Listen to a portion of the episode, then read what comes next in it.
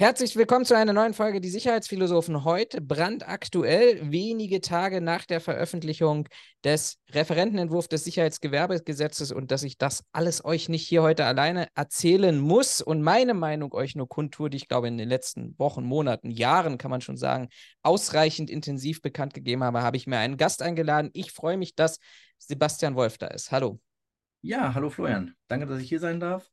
Ähm, kurz zu meiner Person wie du schon sagst, mein Name ist Sebastian Wolf, bin seit über zehn Jahren in dieser Branche tätig, war Einsatzleiter in einigen Unternehmen, war Niederlassungsleiter, zuletzt Qualitätsmanagement-Koordinator für ein großes Waffensicherheitsunternehmen, bin mittlerweile selbstständig, bin Inhaber der Firma SW Consultant, berate dort Unternehmen und Sicherheitsdienstleister in Fragen der Unternehmenssicherheit, Umsetzung von gesetzlichen Anforderungen, Schulungskonzepten, bin dort auch als Dozent unterwegs und bilde dort Sicherheitskräfte aus, von der Unterrichtung bis hin zur Fachkraft, ebenfalls auch Meister für Schutz und Sicherheit. Und du hast es gerade gesagt, äh, du bist Dozent, das heißt, wir arbeiten auch gerade zusammen und wir hatten in den letzten Wochen ähm, tatsächlich wirklich sehr, sehr spannende Gespräche, als von einem Referentenentwurf in der Veröffentlichung noch gar nicht überhaupt zu reden war, sondern wo es noch hieß, ja, Referentenentwurf Sicherheitsgewerbegesetz, das hat maximal einen Titel, mehr hat es nicht. Und ja. wir haben sehr, sehr intensiv darüber gesprochen und die Zeit ist halt knapp und eigentlich hatten wir uns mal überlegt, wollen wir das nicht, dass diese Gespräche, die wir abends führen, ähm, wollen wir die nicht vielleicht auch ähm, mal aufnehmen und dann kam der, der Schlag, der Paukenschlag und dann haben wir gesagt, okay, jetzt müssen wir nicht mehr darüber reden, was hätten wir denn gerne drin, sondern jetzt sind wir mit der Ist-Situation konfrontiert. Ähm, und lass uns mal schauen, was, was da drin steckt ähm, und wie die Stimmung ist. Und ich würde mal gleich starten. Wie war denn deine Stimmung, als du den Entwurf am Montag war das? Genau, Montagabend. Ich erinnere mich. 20.15 Uhr, ich war kurz vor Stuttgart und dann fingen wir an zu schreiben. Genau, Montag hatte ich gelesen, dass du das den Referentenentwurf bekommen hast, hatte dann auch gleich geguckt, ob der tatsächlich schon online verfügbar ist, was mich ehrlich gesagt äh, sehr gewundert hatte, weil ich sag mal aus äh, Bekanntenkreisen aus Berlin, die ich sag mal mit auf Regierungsebene zu tun haben, ähm, ganz klar die Ansage war, der Referentenentwurf würde noch Zeit benötigen. Ähm, deswegen war ich völlig überrascht, dass er da war, hatte ganz, ganz hohe Erwartungen jetzt an das Ding, gerade unter der Betrachtung, dass wir hier von über fünf Jahren Bearbeitungszeit für dieses Gesetz reden. Und ähm, habe mir dann auch ganz freundlich gesagt, dieses äh, Gesetz äh, runtergeladen, durchgelesen. Und ich muss ganz ehrlich sagen, ich war geschockt, als ich das gelesen habe. Gerade unter der Betrachtung von fünf Jahren Bearbeitungszeit ist das für mich ein Schlag ins Gesicht für die ganze Branche gewesen, äh, was hier gebaut worden ist. Nicht, nicht nur du. Ich habe ich hab da so ein bisschen angedeutet. Das, ist, das wird, das, das klingt jetzt so melodramatisch, aber am Ende des Tages, glaube ich, steckt da, steckt da ein gewisser Funken Wahrheit auch drin. Letztendlich glaube ich, und so geht es vielen, wenn man sich so ein bisschen die Reaktion darauf anschaut und hört und auch der BDSW letztendlich, mit dem ich beileibe wirklich in seltensten Fällen übereinstimme, aber auch der hat äh, eine Pressemitteilung veröffentlicht und hat gesagt, das ist weit unter den Erwartungen, die äh, die Branche und die Branchenvertreter praktisch an, an das Gesetz hatten. Das ist ja, du, du hast es gesagt, das ist ein Schlag in die Fresse und es ist letztendlich etwas, wo ich glaube, aber das ist tatsächlich wirklich meine, meine ganz persönliche Meinung, wenn man sich jetzt mal anschaut, ähm, da sind wir, wie viele andere Bereiche, Opfer des Wahlkampfs von Nancy Faeser geworden. Was die jetzt rausgehauen hat aus dem Bundesinnenministerium an Gesetzesentwürfen und ähnliches in den letzten zwei Wochen, ich sage da nur für uns relevant, das Kritis Dachgesetz beispielsweise, ähm, kann ich nicht viel zu sagen, habe ich mir noch nicht angeschaut. Äh, ich war eher mit dem Ding hier beschäftigt, aber ähm, das so. ist ja Akkordarbeit für ein Bundesministerium. Also ich sag mal, wenn wir uns einfach mal anschauen, wie dieses Gesetz tatsächlich ausgestaltet ist, dann ist das ein Symbolbild für den Aktionismus, der in diesem Land aktuell herrscht. Es hat seinen Sinn Verstand. es hat, bringt keinen wirklichen Mehrwert, um das mal zusammenzufassen. Es hat ein paar gute Ideen, auf die wir nachher sicherlich noch eingehen, aber es birgt keinen Mehrwert. Es wird den Erwartungen, die wir als Branche eigentlich an dieses Gesetz gestellt haben, nicht gerecht. Ähm, es wird auch der historischen Bedeutung nicht gerecht. Zwar, der Begriff Sicherheitsdienstleistungsgesetz, der ist neu, keine Frage. Aber die grundlegende Idee, dass das Bewachungsgewerbe ein eigenständiges Gesetz braucht, das ist fast so alt wie die Branche selbst. 1901 haben wir das erste Bewachungsunternehmen gehabt, die Hannoversche Wach- 1905 gab es dann die erste Forderung, dass wir eigene Gesetze brauchen, dass es eine Konzessionspflicht geben muss, die erst 1927 umgesetzt worden ist mit der Paragraphen 34a. So, und seitdem ist diese Diskussion immer wieder aufgekommen. Wir führen also seit fast 100 Jahren oder beziehungsweise schon fast über 120 Jahren ein Gesetz über eine, Eigen, äh, über eine Diskussion über ein eigenständiges Gesetz für das Bewachungsgewerbe. Und jetzt hinzugehen nach fünf Jahren und das vorzulegen, sorry, dann können wir auch alles da lassen, wo es war. Dann lass uns mal, bevor wir, dann lass uns mal tatsächlich historisch starten, bevor wir in das Detail und den Entwicklungsprozess von diesem Sicherheitsdienstleistung oder jetzt Sicherheitsgewerbegesetz, weil das der vorangegangene Name war ja CDU, Seehofer geprägt gewesen, sehr wahrscheinlich. Das wollte man SPD-geführtes Innenministerium nicht unbedingt haben. Aber dann lass uns doch mal darüber sprechen. Ähm, und deine Meinung dazu, warum, warum tun wir uns denn so schwer bei diesem Thema? Also warum haben wir einen gewissen Stillstand, mehr oder weniger, gut, wir haben eine Sachkundeprüfung, wir haben Unterrichtung, aber es ist ja, hat ja letztendlich am Ende des Tages ja nicht wirklich was mit Qualität zu tun oder beziehungsweise mit einer Weiterentwicklung einer Branche zu tun. Wenn du sagst, äh, seit, seit 1905, 1920 so die ersten Forderungen und das, was gekommen ist, ist ja am Ende des Tages mehr oder weniger 100, 100 Jahre alt. Sagen wir es mal so. Im Endeffekt, wir haben bis zur Einführung der Konzessionspflicht hatten wir in Deutschland über Stadtverordnungen und Co. Ähm, wesentlich mehr Anforderungen an das Personal von Bewachungsunternehmen hinsichtlich Ausbildung, Ausrüstung, als wir es bis heute haben. Es war zum Beispiel mal vorgeschrieben, dass äh, Leute an ihren Einsatzmitteln ausgebildet werden müssen, dass sie regelmäßig äh, an der Waffe, an Kampfsport und Co. ausgebildet werden müssen. Ne? Das sind die Anfänge des Ganzen, ne? ähm, wo es die Konzessionspflicht noch nicht gab. Hat äh, Nelken in seinem Buch äh, Das Bewachungsgewerbe 1925 sehr ausführlich beschrieben, falls jemand mal nachlesen möchte und an dieses Buch rankommt. Ähm, das Problem ist, meiner Meinung nach, dass wir, was heißt Problem, darf man so nicht formulieren, das wäre falsch.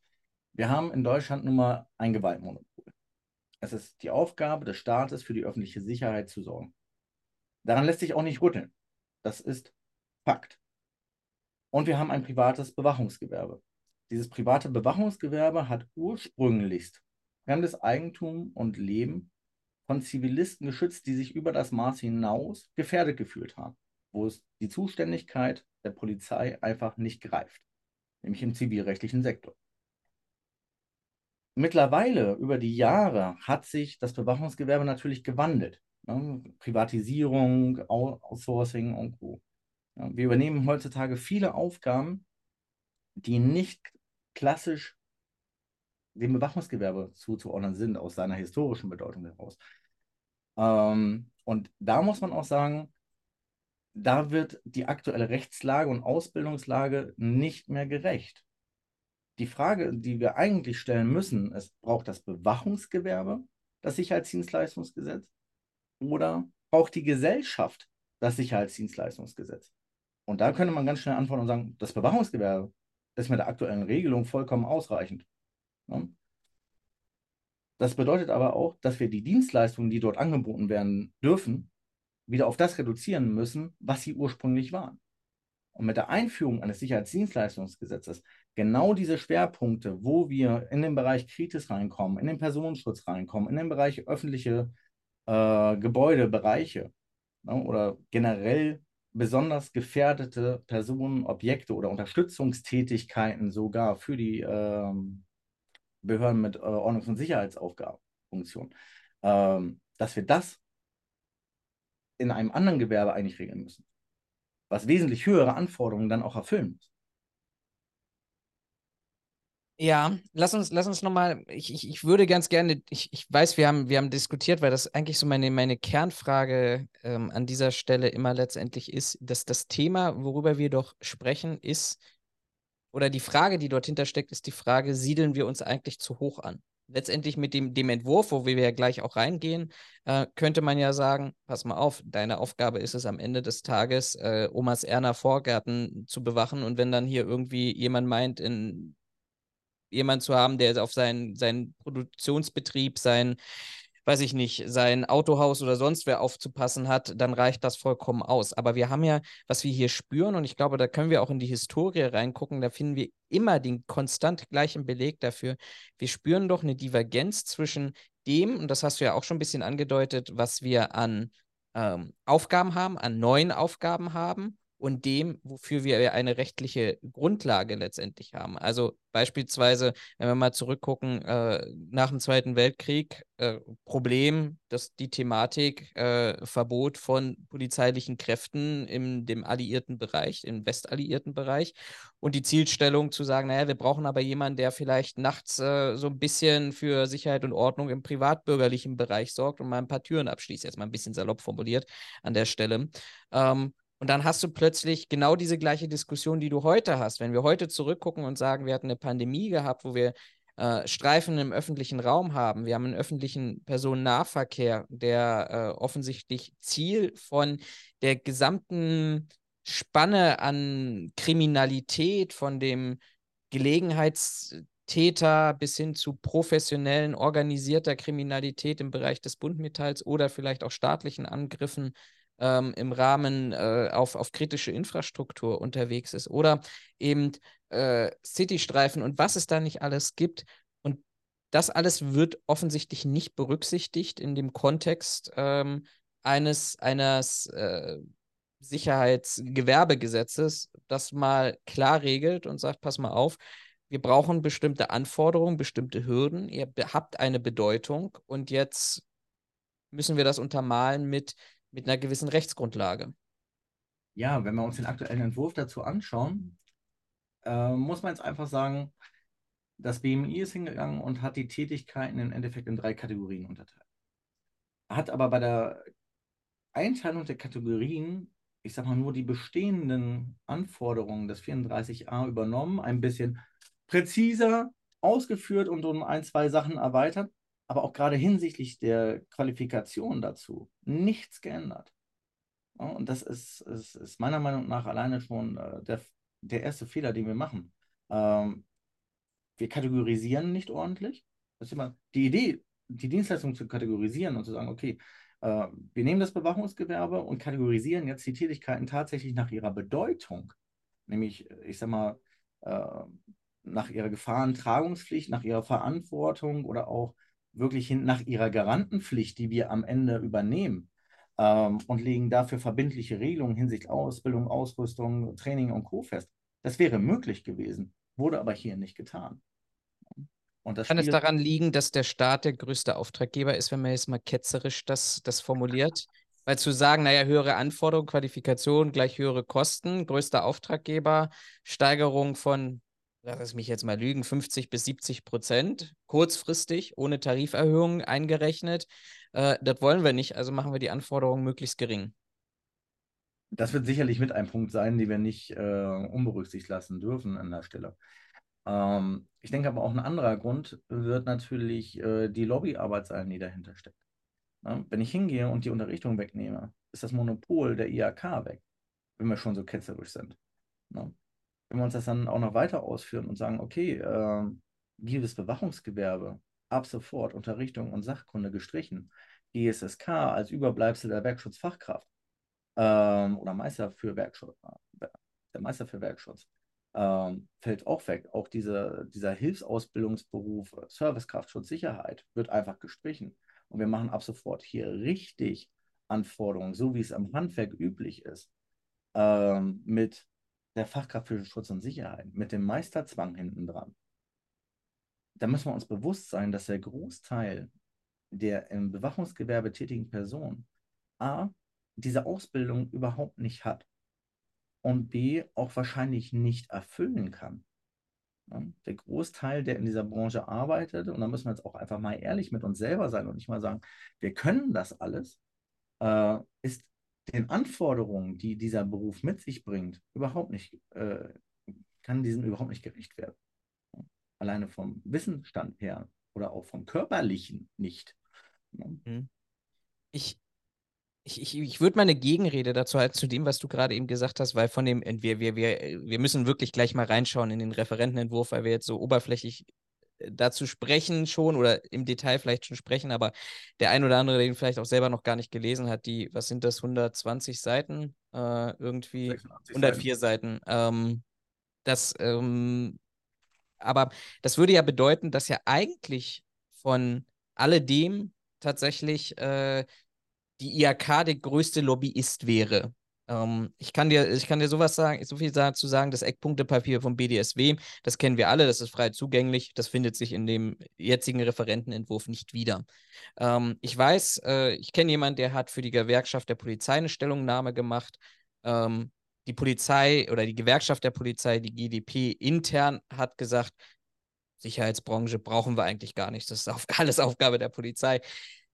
Lassen wir mal so stehen. Er hat aber eine Stellungnahme, äh, zumindest in der Vorbereitung, äh, für die GDP gemacht und im Kern haben sie sich darauf geeinigt, dass sie gesagt haben, man braucht diese beiden Bereiche vielleicht oder zumindest eine Qualifikation, aber die muss anders aussehen. Und das war das, das Kernargument. Finden wir hier eben letztendlich auch nicht. Und dann bleibt ja nicht mehr viel übrig ähm, von, von, von Menschen, die irgendeiner oder von Gruppen, vielleicht noch der ASW so ein bisschen äh, der, der da möglicherweise auch noch äh, Einfluss drauf haben könnte. Und am Ende des Tages, was ich übrigens als, wenn, wenn man das mal sagen kann, äh, oder überhaupt sagen kann, ähm, der, der, der, der größte Erfolg an dieser Stelle ist mit dem Augenzwinkern, ist, dass es bewiesen wurde, dass der BDSW zwar große Reden schwingt, wie gute Kontakte er in die Politik hat, aber am Ende des Tages überhaupt null Einfluss auf die Politik hat. Ähm, ich glaube, das ist auch jetzt keine große Überraschung. Das ist alles ein bisschen Marketing. Würden wir wahrscheinlich recht ähnlich machen. Aber ähm, das, das würde anders aussehen, wenn ich beispielsweise an den Bauernverband, an die Automobillobby und Co. denke, die ähm, Christian Lindner zwei SMS schreiben müssen, damit dann praktisch im Koalitionsvertrag dort äh, das richtige Wording drin findet. Also da sind wir meilenweit davon, davon entfernt von dem, ähm, was, glaube ich, der Einfluss ist. Deshalb würde ich eher, eher dazu tendieren, dass man sich hier sehr einfach gemacht hat und ähm, da nochmal ähm, ja, vor, vor dem Wechsel vielleicht von Frau Feser, und ich will das wirklich jetzt mal so schnippig behaupten, äh, nach, nach Hessen dort ähm, Ergebnisse liefern wollte für den eigenen Wahlkampf. Ist aber meine ganz persönliche Meinung ohne irgendwelche Belege. Wenn man sich das mal ganz grob anschaut, ne? also dieser Gesetzesentwurf wirkt tatsächlich wie, du, der Praktikant hat dir gerade was aus dem Müll gefischt, das hätten wir vor ein paar Jahren fertig haben müssen, kannst du da mal eben schnell was dran machen. Ne? Ähm, Genauso wirkt er. Genau, ich habe es beschrieben mit, packt den 34a und die Bewachungsverordnung in den Mixer, einmal kräftig raus durchrühren und dann, dann, dann hast du das Sicherheitsgewerbegesetz. Du ja ähm. nicht mal. Du hast, wenn man es mal richtig gestaltet, hast du äh, das Sicherheitsgewerbegesetz, äh, das die Paragraphen 11b und 34a der Gewerbeordnung, ich sag mal, zusammenfasst. Und dann werden die bestehende Bewachungsverordnung einfach vier Paragraphen noch mit reingeklatscht, die eh schon bestehen. Und das Lustige an der Geschichte ist, die Bewachungsverordnung wird gemäß dieses Entwurfs weiterhin bestehen bleiben. Bleibt, ist ja schon die erste Frage. Warum die Doppelung? Warum nicht in der Bewachungsverordnung die Änderung einführen? Dann, dann, lass uns, dann lass uns tatsächlich mal reingucken. Ich möchte ganz kurz nur vorher noch mal was zur Geschichte äh, darstellen, ähm, was, glaube ich, noch mal belegt und untermalt das Thema ähm, der, der, der, der Enttäuschung, weil du hast es gerade eben gesagt, äh, die Idee ist sehr lange alt, die arbeiten daran, Seehofer hat damit angefangen. Ähm, zumindest in, in, in der ersten äh, oder in der letzten Legislaturperiode der Großen Koalition.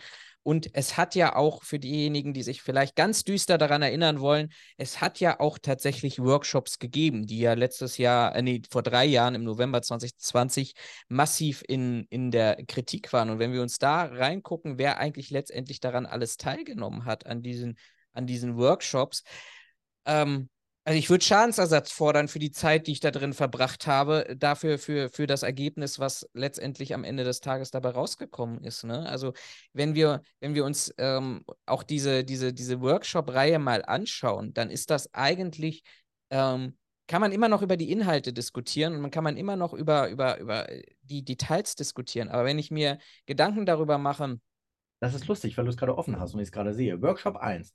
Zum Beispiel durch Erfassung der sogenannten Inhouse-Bewachung. Die haben sie tatsächlich sehr extensiv hier eingeführt. Das ist auch tatsächlich einer der wenigen Punkte, die ich sehr gut finde. Ähm, aber jetzt stellt sich schon wieder die Frage, was, was ist mit dem Rest des Ganzen passiert? Das ist wieder, okay, den Begriff oh. weiß ich noch, da wollten wir was zu machen. Genau, dann hast du einen Workshop, die Qualifikation von Gewerbetreibenden und Wachpersonen, in, in, insbesondere Aus- und Fortbildung. Ja, es wurde diskutiert, welche Anforderungen an die Änderungen an den Qualifikations erforderlich sind. Im Grunde, ja, wir haben es jetzt, wir nennen es nicht mehr Sachkunde, wir nennen es nicht mehr Fachkunde. Finde ich übrigens einen wichtigen Punkt, worüber wir nachher nochmal später sprechen müssen. Ähm, das, das erscheint für mich ein, ein, ein ganz maßgeblicher, wesentlicher Unterschied. Und, Ist Entschuldigung, ähm, nur ganz kurz zur, zur, zur, zur Abbindung. Und der dritte Workshop letztendlich Sicherheit durch Zuverlässigkeitsüberprüfung, eine Thematik, wo man wirklich in, damit hätte man im Mehrwert schaffen können, in der kurzen Zeit erwartungsgemäß nicht möglich gewesen. Nämlich, ähm, das, das wäre ja wirklich mal ein Thema gewesen, dass ich äh, nicht mehr Sicherheitskräfte habe, die erst durch ihre 34a oder jetzt Sicherheitsgewerbeüberprüfung durch müssen, dann äh, über, über Sicherheitsüberprüfungsgesetz, Atomüberprüfungsgesetz, äh, dann haben die noch einen Nebenjob am Flughafen, ich übertreibe jetzt mal bewusst, und dann haben sie da Luftsicherheitsgesetz und am Ende des Tages können alle vier Überprüfungen zu komplett unterschiedlichen Ergebnissen führen. Aber das ist, ähm, ich, ich, ich finde das extrem spannend. Aber du wolltest gerade was dazu sagen. Nee, alles gut. Äh, das war mir das Thema von äh, Schulung. Ja, ist ein ganz anderer Begriff. Ähm, auch wenn wir dann nachher mal tiefer reingucken, äh, werden wir feststellen, dass das BSI tatsächlich, äh, das BMI tatsächlich äh, eigentlich den Kernpunkt selber erkannt hat und dann kläglich gescheitert ist in seiner Umsetzung. Dann lass uns reingucken. Ähm, es geht um äh, das Sicherheitsgewerbegesetz, SIGG zukünftig abgekürzt, ähm, und verfügt am Ende des Tages über, was haben wir, neun Abschnitte, die sich letztendlich interessanterweise recht ähnlich gliedern der Bewachungsverordnung, finde ich. Ähm, gut, das ist so ein Standard, Standardgesetzesvorgeben, dass du erstmal einen Anwendungsbereich, Begriffsbestimmungen äh, definierst. Ganz spannend, ähm, dass sie die Befugnisse aus meiner Sicht relativ weit nach vorne gezogen haben, in den Paragraphen 3. Mhm. Ähm, und erst danach darüber sprechen, über die Erlaubnis für Sicherheitsgewerbetreibende, Sicherheitsmitarbeiter, Co.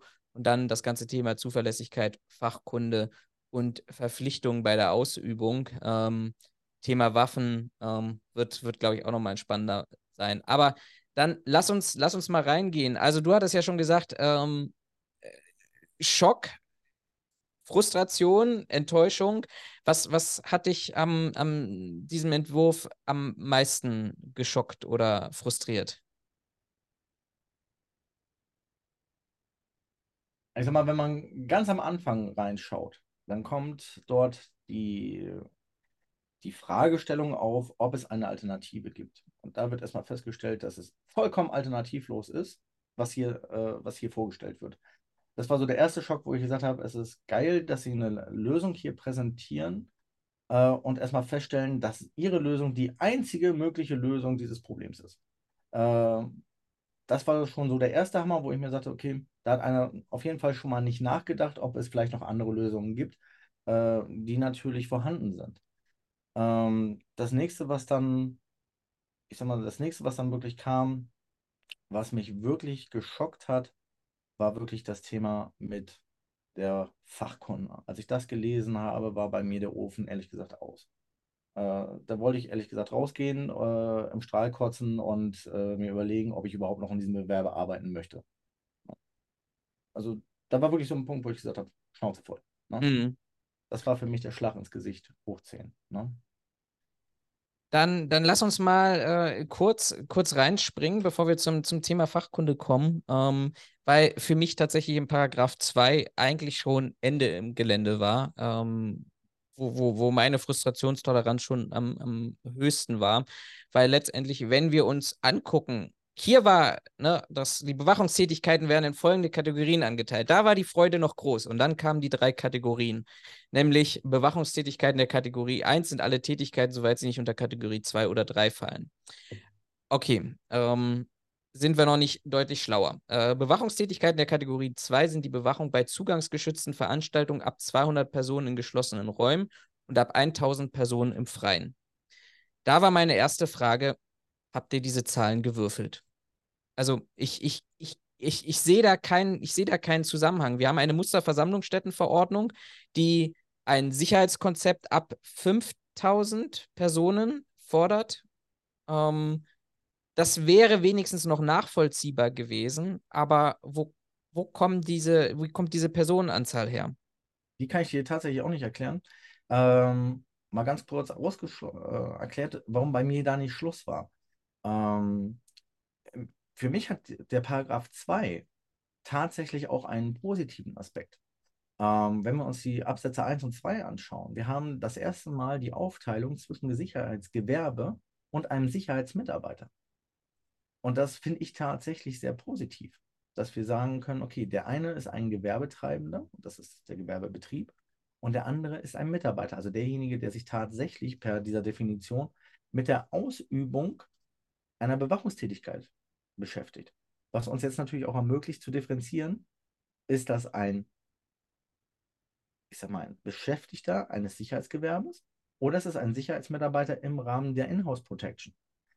Den Ansatz fand ich noch sehr gut. Ich gebe dir recht, ab Absatz 3 war vorbei.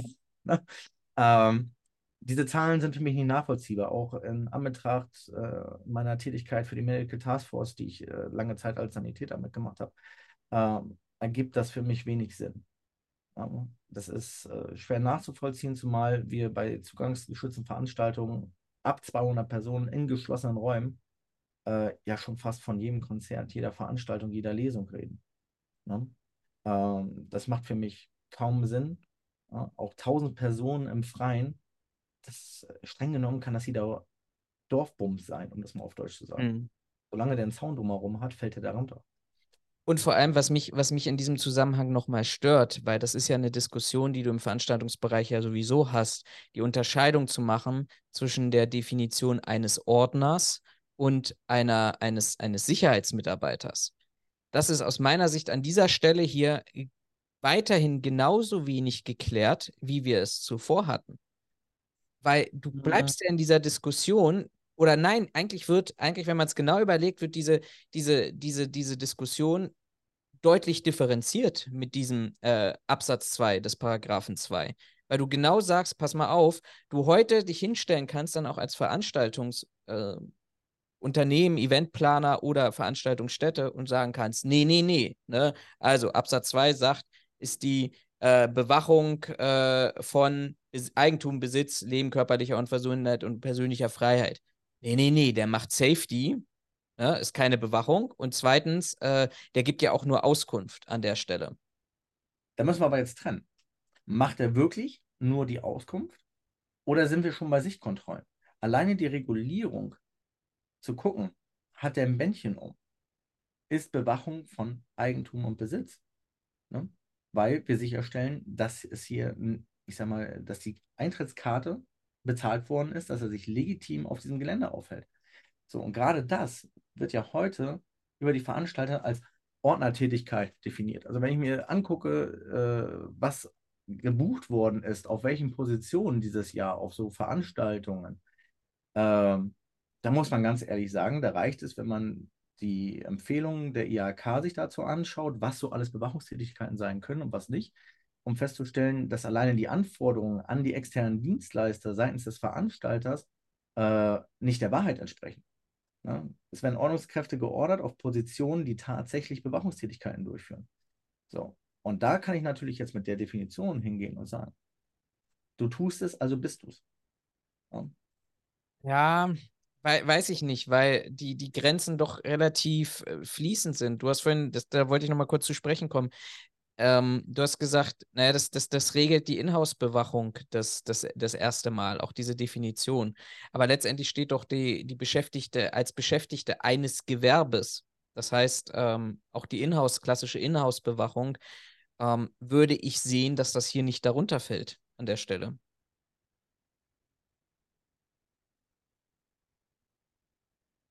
Würde ich so nicht sehen. Im Endeffekt sagt ja aus, ich bin erstmal angestellt in irgendeinem Gewerbebetrieb.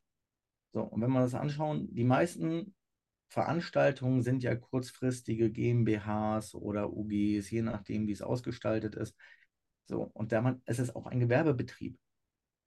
Hm? Ja, aber dann kommt ja, dann kommt und, ne, also am Ende des Tages werden wir sehen, wie es nachher e, ausgelegt wird. Aber dann sind wir eigentlich wieder im Absatz 1, der ja, außer dass es jetzt Sicherheitsgewerbe heißt, mehr oder weniger und die persönliche Freiheit dazu gekommen ist, warum auch immer, können wir vielleicht gleich auch nochmal darüber sprechen, ob da jetzt endlich dieser Personenschutz darunter fällt, wobei das relativ witzig ist, glaube ich, für das ein oder andere äh, Unternehmen. Aber hier ist ja für, das ist ja, hat sich ja letztendlich nichts daran getan. Fremdes Eigentum oder fremden Besitz. So argumentieren wir ja heute nach dem Paragraph 34a. Deshalb ist ja die Inhouse-Bewachung am Ende des Tages äh, keine Bewachungstätigkeit, weil sie äh, ja nicht fremdes Eigentum oder fremden Besitz beschützt. Und da sind sie jetzt aber hingegangen mit der Trennung zum Sicherheitsmitarbeiter, dass es hier nicht darauf ankommt, wenn wir uns auch den Absatz 2 angucken, dass es sich um fremdes Eigentum handelt. Es geht darum, dass grundsätzlich die Bewachungstätigkeit hier im Vordergrund steht.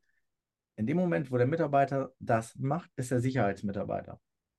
Egal, ob er Angestellter eines Sicherheitsgewerbes ist oder eines anderen Gewerbebetriebs. Und damit ist er zumindest nach der vorläufigen Fassung verpflichtet, Fachkunde zu haben, ist er verpflichtet, äh, eine Erlaubnis zu haben und zuverlässigkeitsüberprüft zu sein. Und das ist der positive, sind auch die einzig positiven Aspekte, die ich hier in diesem Entwurf sehe. Also ich kann mir deshalb vielleicht auch ein bisschen schwer tun, weil ich kein Fan von dieser Regelung der Inhouse-Bewachung bin. Willkommen im Club, aber. Ne?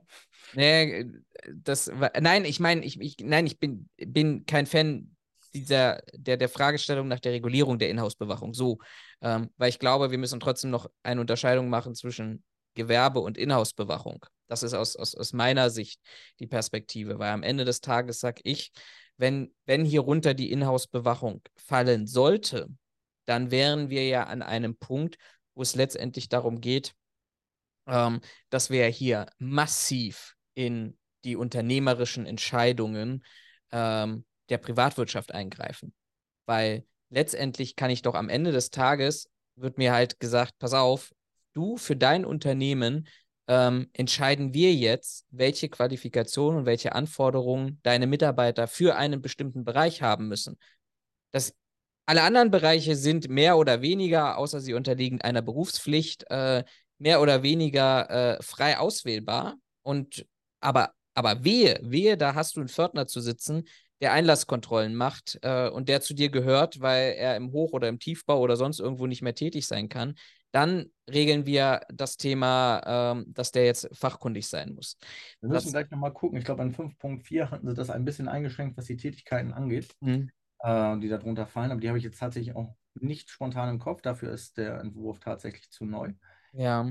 Dann lass uns mal schnell durchgehen, weil ich glaube, dass der, der Rest ist äh, relativ äh, simpel. Äh, Bewachungstätigkeiten der Kategorie sind und da haben sie mehr oder weniger.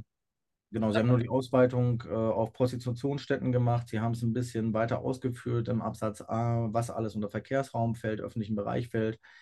Äh, sie haben die Führungskräfte unter F aufgenommen, dass die jetzt auch verpflichtend äh, eine Sachkunde brauchen. Aber ansonsten gibt es dort nicht viel Neues. Außer Hatten wir übrigens schon mal, ne? Ja, Wenn wir uns mal ganz düster zurückerinnern, vor der letzten Novellierung hatten wir das schon gehabt. Die Frage, die ich mir immer noch stelle, Abschnitt B, ne, 3b. Ist das der klassische Versuch, die Kritis dort einzubauen? Weil die Formulierung finde ich unheimlich schlecht dafür. Ja, ja. Ähm, kann ich dir sagen, führt zu ganz praktischen Problemen. Ähm, ich kenne kenn einen Bereich, der hat sich tatsächlich Gutachten erstellen lassen zu diesem Thema. Ähm, und es kann kritisch sein, oder im Wesentlichen war das Ergebnis, es kann kritisch sein, muss aber letztendlich nicht kritisch sein. Und das ist, das ist immens schwierig. Weil man hätte, wenn man Kritis meinen wollte, hätte man reinschreiben können, Kritis und bei Objekten, bei dem im Fall eines Kriminalen besondere Gefahr für die Allgemeinheit ausgehen kann. Ich meine, das kann ja das Gefahrstoffgutlager sein. Im, im Zweifelsfall. Ne? Wenn ich da eine Brandbombe reinwerfe, dann äh, ist, geht ja auch eine besondere Gefahr für die Allgemeinheit aus. Aber da wäre halt am Ende des Tages die Frage, wer definiert diese besondere Gefahr und vor allem dann diese Objekte. Ja. Ja, alles nicht schön gelöst. Auch die Begründung hat das sehr offen gelassen, was sie damit meinen. Deswegen, das ist äh, unschön gelöst. Ja. Befugnisse, ja, ist viel zu sagen. Ich glaube insofern, dass dort bei vielen eine größere Hoffnung bestanden hat, ähm, dort mehr Befugnisse zu bekommen. Es gab ja die Diskussion rund um das Thema ähm, Ausweiskontrollen vielleicht in gewissem Maße äh, zur Entlastung äh, der, der Polizei beispielsweise. Ich persönlich, aber du darfst, darfst mich gerne auch gleich korrigieren, ähm, ich persönlich weiß nicht, ob ich das so, so, ausführlich mit so vielen Zeilen hier beschrieben haben müsste, aber am Ende des Tages, glaube ich, ähm, ist unser größtes Problem, dass viele nicht wissen, wie weit diese Grenzen und diese, diese Ausnahmebefugnisse äh, überhaupt gelten und gel gehen können. Von daher, ich finde sie absolut ausreichend. Ähm, und ähm, weiß nicht, wie du das siehst. Also ich sag mal, Befugnisse müssen wir überhaupt nicht ausweiten. Die Spielwiese, auf der wir uns bewegen, ist genau richtig. Gerade unter der Betrachtung äh, des Ausbildungsstands, den wir haben, bloß nicht mehr. Das, was ich an der Stelle bemängle, ist, dass hier die Chance vertan wurde, ich sag mal, Regelungen für die Beleihung mit einzubauen dass man hier hingeht und sagt, okay, grundsätzlich nur das, aber jetzt Ausnahmen formuliert, ähm, unter, den, unter welchen Bedingungen, ne? ich denke jetzt so an eine Anlehnung an Artikel 35 des Grundgesetzes, ne? wo wir sagen, okay, wenn wir Situationen haben, wo die öffentliche Sicherheit tatsächlich massiv gefährdet ist, können BOS-Kräfte hier Sicherheitsdienste mit in die Verpflichtung nehmen, um ich sag mal, äh, untergeordnete Hilfstätigkeiten ohne Eingriffsbefugnis, sondern mit geringer Eingriffsbefugnis äh, einzusetzen.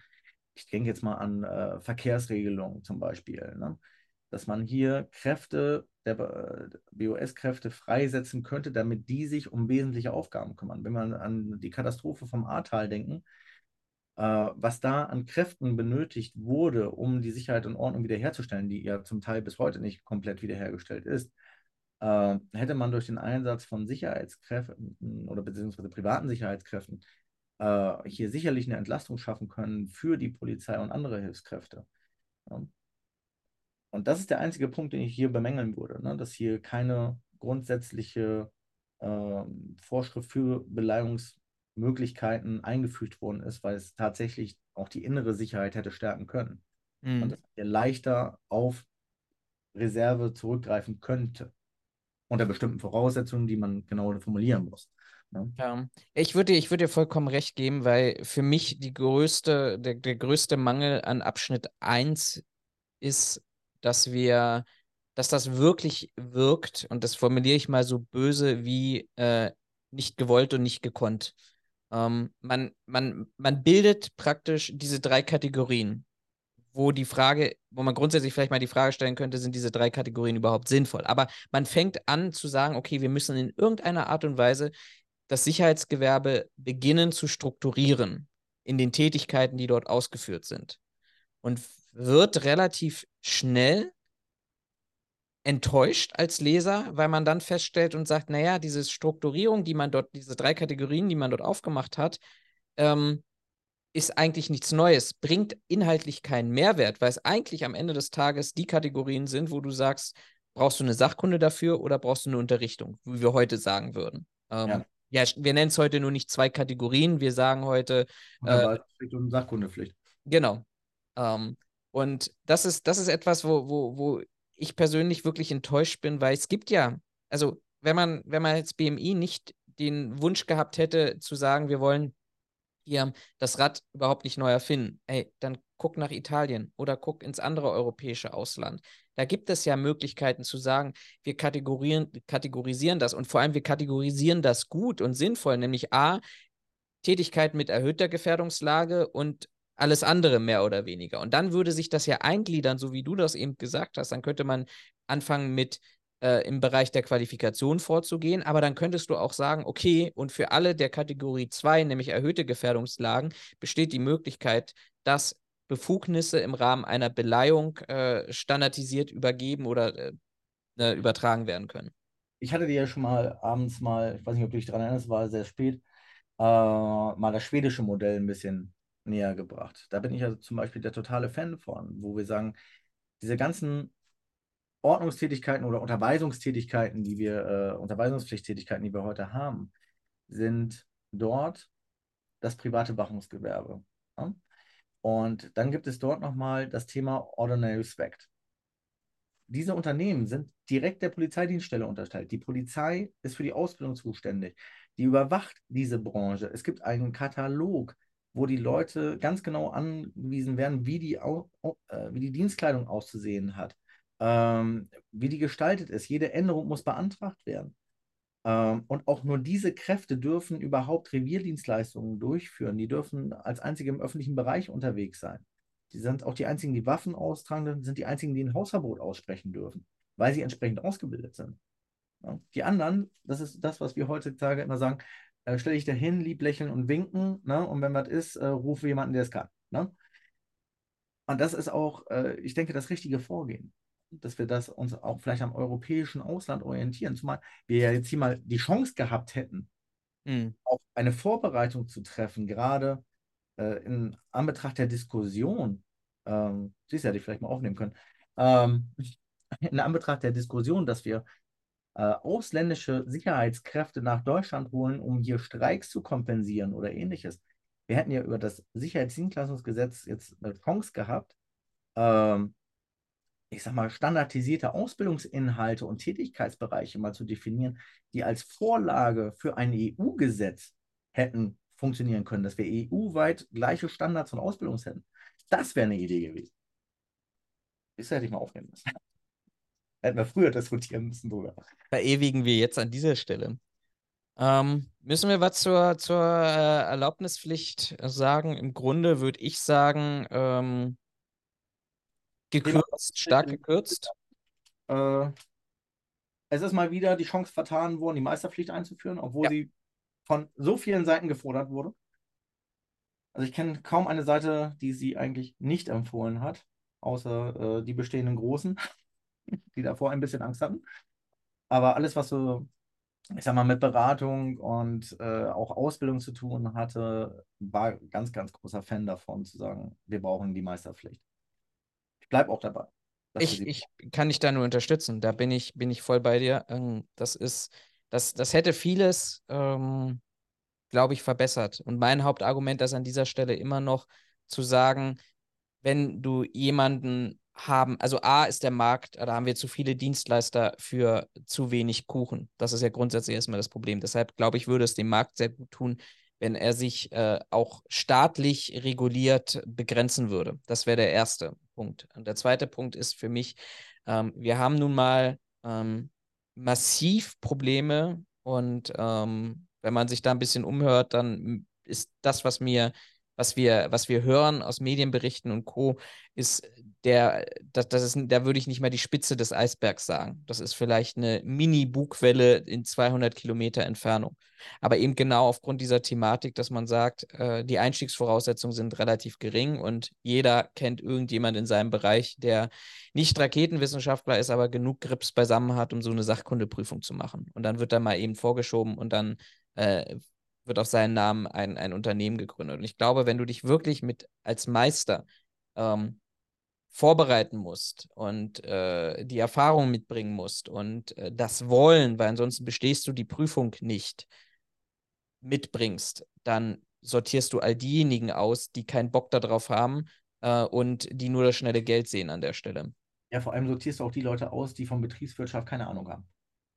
Ja, wenn wir uns die Preisgestaltung anschauen, äh, ich habe in den über zehn Jahren, wo ich den Job jetzt mache, so viele Leute kennengelernt, die da gehangen haben und gesagt, weißt du was, ich kann das immer noch billiger. Wo du irgendwann an einem Punkt warst, wo du sagst, egal wie du das kalkuliert hast, das funktioniert nicht. Und auch wenn du in die Großen dann reinguckst, wo, du, äh, wo wir uns das anschauen können, der BDSW hat vor Jahren bereits empfohlen, äh, mit 1,95 zu kalkulieren auf dem Preis, damit man überhaupt wirtschaftlich ist. Und wir uns heute, Jahre später, äh, ich sag mal, in, in der Preisgestaltung bewegen zwischen 1,6, 1,8. Das ist weit unter dem, wo wir eigentlich hin müssen. Und das ist aber im Wesentlichen dadurch geschuldet, dass viele Unternehmen auch meiner Meinung nach ähm, nicht in der Lage sind, ihre Personalnebenkosten oder Betriebsnebenkosten tatsächlich zu kalkulieren, weil sie nicht wissen, wie es geht.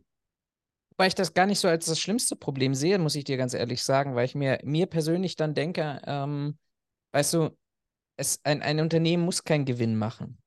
So, und wenn, wenn du da, okay, irgendwann kommt das Finanzamt und fragt dich, warum du keinen Gewinn machst und so, aber letztendlich ist es, ist es ja die, die Preisgestaltung, die wir heute in der, womit ich ein, ein, ein Problem habe, wir setzen, aus meiner Sicht setzen wir ganz andere Maßstäbe beim Bewachungsgewerbe an als bei anderen wirtschaftlichen Bereichen. Es käme doch niemand auf die Idee, großartig darüber zu diskutieren und einen Mindestbrötchenpreis bei Penny zu fordern.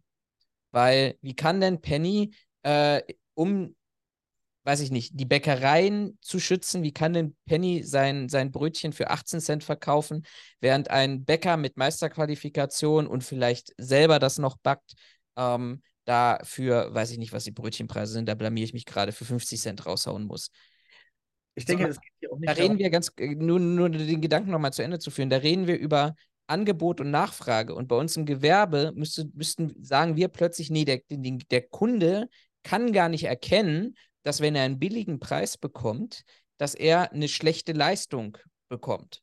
Sondern mhm. wir sagen, nee, der Kunde muss geschützt werden, damit praktisch diejenigen, die schlecht kalkulieren, vom Markt verschwimmen. Und das ist für mich eher ein, ein, ein Branchenthema im Sinn von, die Großen wollen gerne diejenigen ausmerzen, die ihrer Meinung nach vielleicht noch ein bisschen zu viel von den Krümeln äh, wegschnappen, im Vergleich zu, unsere Marktwirtschaft funktioniert eigentlich anders ich gebe dir vollkommen recht. Es darf eigentlich nicht um die Frage eines Mindestangebotspreises gehen. Das ist korrekt.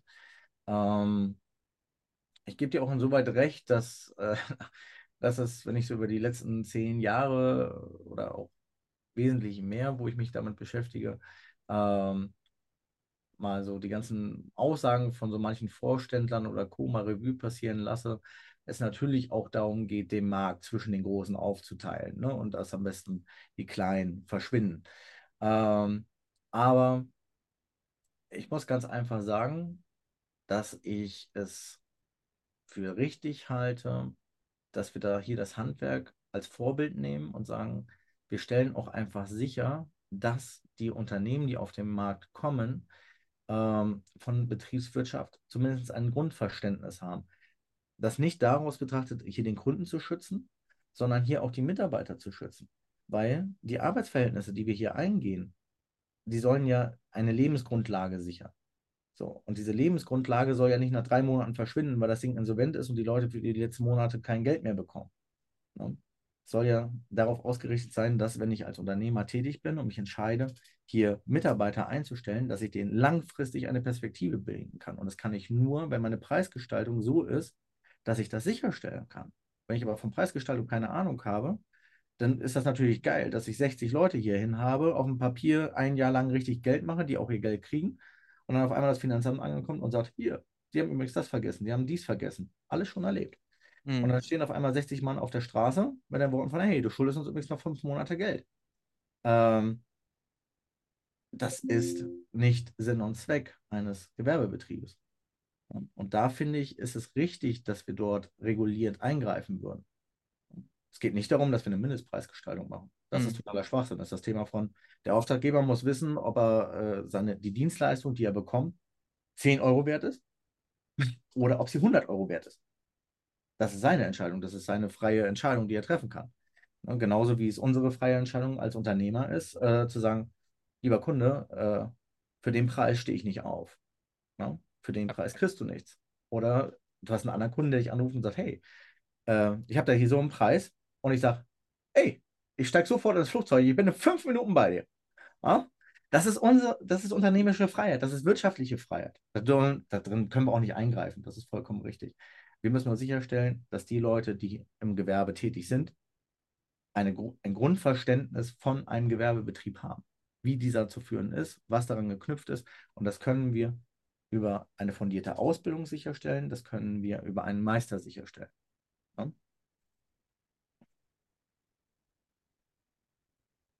Ich, ich würde mal weitergehen. Das Thema Erlaubnis für Sicherheitsmitarbeiter ist nämlich so ein bisschen das, das Thema Inhouse-Bewachung, was du gesagt hast.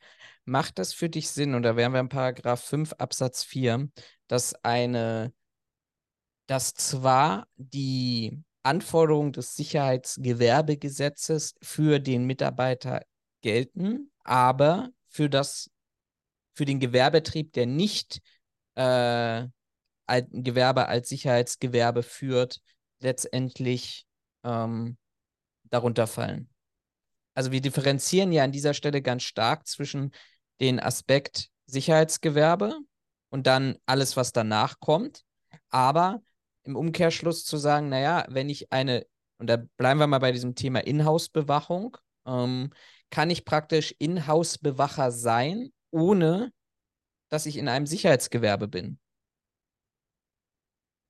Ich denke, dass die Problematik, die da versucht worden ist zu lösen, eigentlich aus dem Bereich der Türsteher-Szene kommt, äh, von Diskothekenbetrieben, Prostitutionsstätten äh, und Co., äh, wo wir viel mit Kriminal äh, organisierter Kriminalität, Clankriminalität in, den Letz äh, in der Vergangenheit mal zu tun hatten, was man ja auch sagen muss, eigentlich meines Erachtens gerade Berlin, Hamburg weniger geworden ist.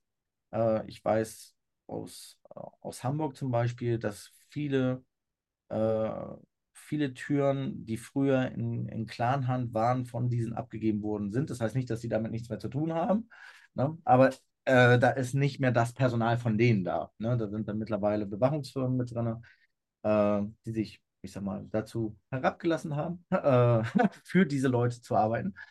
Ähm, ob das gut ist oder schlecht ist, das sei dahingestellt, aber auch da gab es ja schon eine Veränderung. Ähm, und ich muss jetzt ganz ehrlich sagen, die, den Grundgedanken, auch diese Bereiche zu regulieren hinsichtlich Zuverlässigkeit und Ausbildung, finde ich persönlich nicht verkehrt. Ich finde das auch sehr gut, dass wir jetzt hingehen und sagen, okay, äh, die Leute, die dieselbe Arbeit machen wie wir, müssen auch über denselben, über dieselbe Zuverlässigkeit verfügen und auch ähm, zumindest über dieselben Kenntnisse verfügen. Das finde ich nicht verkehrt.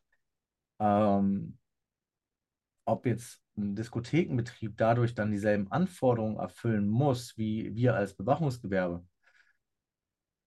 sehe ich nicht für sinnvoll, weil das eine völlig andere Tätigkeit ist.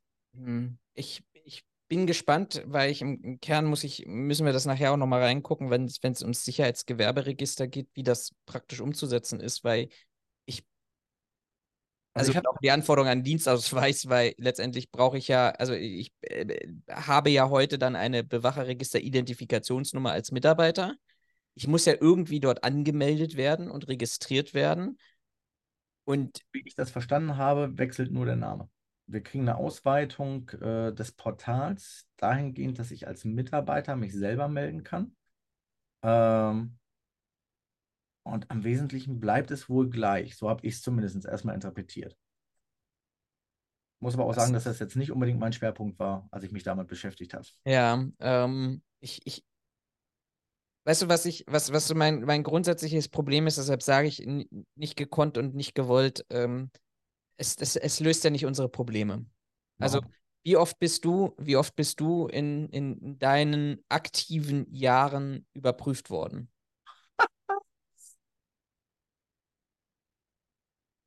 Also ich bin groß geworden im Veranstaltungsdienst. Ja, gut, das mag. Äh, also in Berlin weiß ich, da kommt das LKA, was hier zuständige Behörde ist, regelmäßig gerne vorbei, weil dann können sie ihre Statistik schön rechnen, weil sie dann irgendwie 200 Leute auf einen Schlag kontrollieren, von denen 50 vielleicht noch verschwinden, aber selbst 150 Kontrollierte sind immer noch äh, besser als also in, nachts rumzufahren und zu suchen. In Jahren bin ich siebenmal kontrolliert worden. Jetzt schnell über den Daumen gepeilt. Das ist gut. Also ich habe, wir haben neulich mit Kai Diumini dazu gesprochen, der sagt in 30 Jahren nullmal.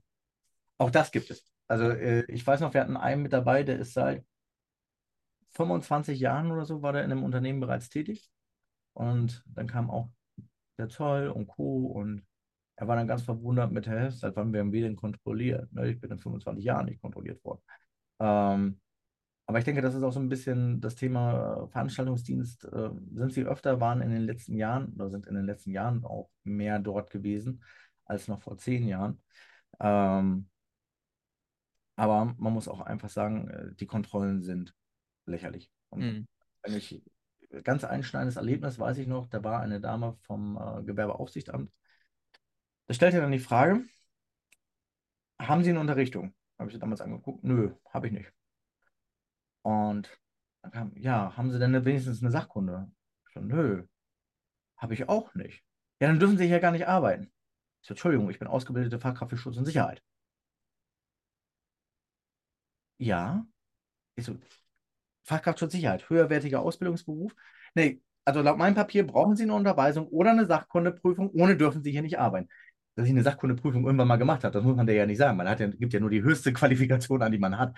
Ähm, bis dann irgendwann der Kollege vom Zoll daneben stand, äh, sie irgendwann beiseite nahm und ihr dann erklärt hat, du höherwertige Qualifikation, da machst du einfach dahinter, ja, gleichwertig oder höher. Ne? Ah, das ist, äh, wenn die Leute selber keine Ahnung davon haben. Hm. Ich möchte noch mal kurz auf dein Türsteherargument äh, kommen, weil das, ich, ich will mich ja nicht dagegen wehren, dass es Bereiche gibt, die sinnvoll sind. Ich würde aber grundsätzlich mal die Verhältnismäßigkeit in Frage stellen.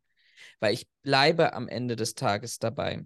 Ähm, die Frage, die, wir, die, die, die doch dabei aufkommt, ist, ähm, wird das irgendwas ändern? Die, die heute, die oder die, die diesen Änderungsprozess mitgehen würden, glaube ich, sind auch heute schon rechtskonform unterwegs. Was wird, was wird in diesem Bereich das Ergebnis sein? Das Ergebnis wird sein, ähm, dass wir ähm, Unternehmen haben werden, die recht kreativ unterwegs sein werden. Dann ist der halt nicht der Türsteher, sondern dann ist der, weiß ich nicht, äh, macht so 90 Prozent ähm, irgendeine andere Tätigkeit und wenn jemand blöd kommt, schmeißt er ihn raus, weil wir sind ja bei den Jedermann-Rechten ähm, und da muss ich ja nicht für Sicherheitsmitarbeiter im Vorfeld sein. Das, darauf will ich gar nicht hinaus, weil überall hast du, hast du Lücken und Möglichkeiten, das Gesetz zu umgehen. Was ich halt unverhältnismäßig finde, und dabei bleibe ich, ist letztendlich dieses ganze Thema der, der Inhouse-Bewachung. Weil was, was ist, welchen Mehrwert habe ich daran, dadurch, dass ich die Inhouse-Bewachung dem unterstelle, jetzt dem Sicherheitsgewerbegesetz, zumindest die Mitarbeiter an dieser Stelle. Da habe ich doch letztendlich maximal einen wirtschaftlichen Vorteil davon. Nämlich als Branche, als Branche einen wirtschaftlichen Vorteil davon, den ich heute tatsächlich nicht umsetzen kann, in vielen Bereichen vielleicht gar nicht umsetzen kann. Weil das Thema ist doch, warum haben wir, wir, hatten, wir haben einen großen Kunden hier in Berlin gehabt, vor ein paar Jahren, ähm, äh, weiß ich gar nicht, ob ich sagen darf, aber waren die Berliner Wasserbetriebe. Was hatten die für eine Struktur gehabt? Die haben gesagt, pass mal auf, wir sind im Kern bei unseren Empfängen kein gefährdetes Objekt. Das heißt, wir setzen dort Mitarbeiter ein, die eben in anderen Tätigkeiten nicht mehr einsatzfähig sind, aufgrund von Gesundheit, aufgrund von körperlichen Einschränkungen und ähnliches. Und das Einzige, was sie zu tun haben, ist, die ganze Nacht an irgendeinem Empfang in irgendeiner Pforte zu sitzen und vielleicht zwei oder drei Kontrollgänge zu machen, ist uns aber im Kern jetzt nicht sonderlich wichtig, ob der jetzt nun zwei Stunden läuft oder eine Stunde läuft. Der braucht eine Tätigkeit. Wir brauchen da vielleicht jemanden, der Ansprechpartner ist, der dann auch nachts mal, weiß ich nicht, Havariefahrzeuge rausfahren lassen kann oder ähnliches. Und den setzen wir jetzt dorthin. Jetzt muss ich den umqualifizieren. Zukünftig. Ähm, wenn ich den dorthin setzen möchte. Und am Ende des Tages, ich weiß, das klingt, das klingt verdammt nach FDP, worüber ich nicht, nicht sonderlich glücklich bin. Aber im Grunde, ob ich jetzt nun dort jemanden hinsetze, der eine äh, ne, ne Fachkunde hat oder der äh, Tiefbauer ist oder der, weiß ich nicht, mit den Zehenspitzen äh, sich die Nase putzen kann, das kann doch eigentlich einem Gesetzgeber doch vollkommen egal sein, sofern nicht, und das ist, glaube ich, das, was man vielleicht auch kompensieren möchte bis zum gewissen Maße, ich nicht über andere gesetzliche Regelungen, wie beispielsweise das Kretisdachgesetz, dafür sorge, dass in dem Bereich klare Anforderungen an die Erfüllung von Sicherheit ist. Also man geht doch hier den einfachsten Weg, den geringsten Weg des Widerstandes, zu sagen, wir schlägen alle, ziehen jetzt alle über einen Kamm, um dann am Ende des Tages ähm, dort, ja, weiß ich nicht, ähm, alle zu sagen, sind alle Sicherheitsmitarbeiter. Sag mal, erstmal sind sie hingegangen und haben gesagt, Buchstabe D oder E, das heißt gastgewerbliche Diskothek, Prostitution oder ähm, Asyleinrichtung, um das mal schnell zusammenzufassen. Mhm. Ähm, da fordern sie es auf jeden Fall ab. Ähm, die Gefahr, die ich dabei so ein bisschen auch sehe, ist, äh, dass sie das ausweiten. Ne? Dass sie jetzt hingehen und sagen, okay, auf die komplette Inhouse-Problematik irgendwann. Ne? Weil die Buchstaben sind schnell weg. Ne? Ja. Ähm, das ist so die Problematik, die ich sehe. Ich sehe auch tatsächlich einen wirtschaftlichen Faktor dahinter.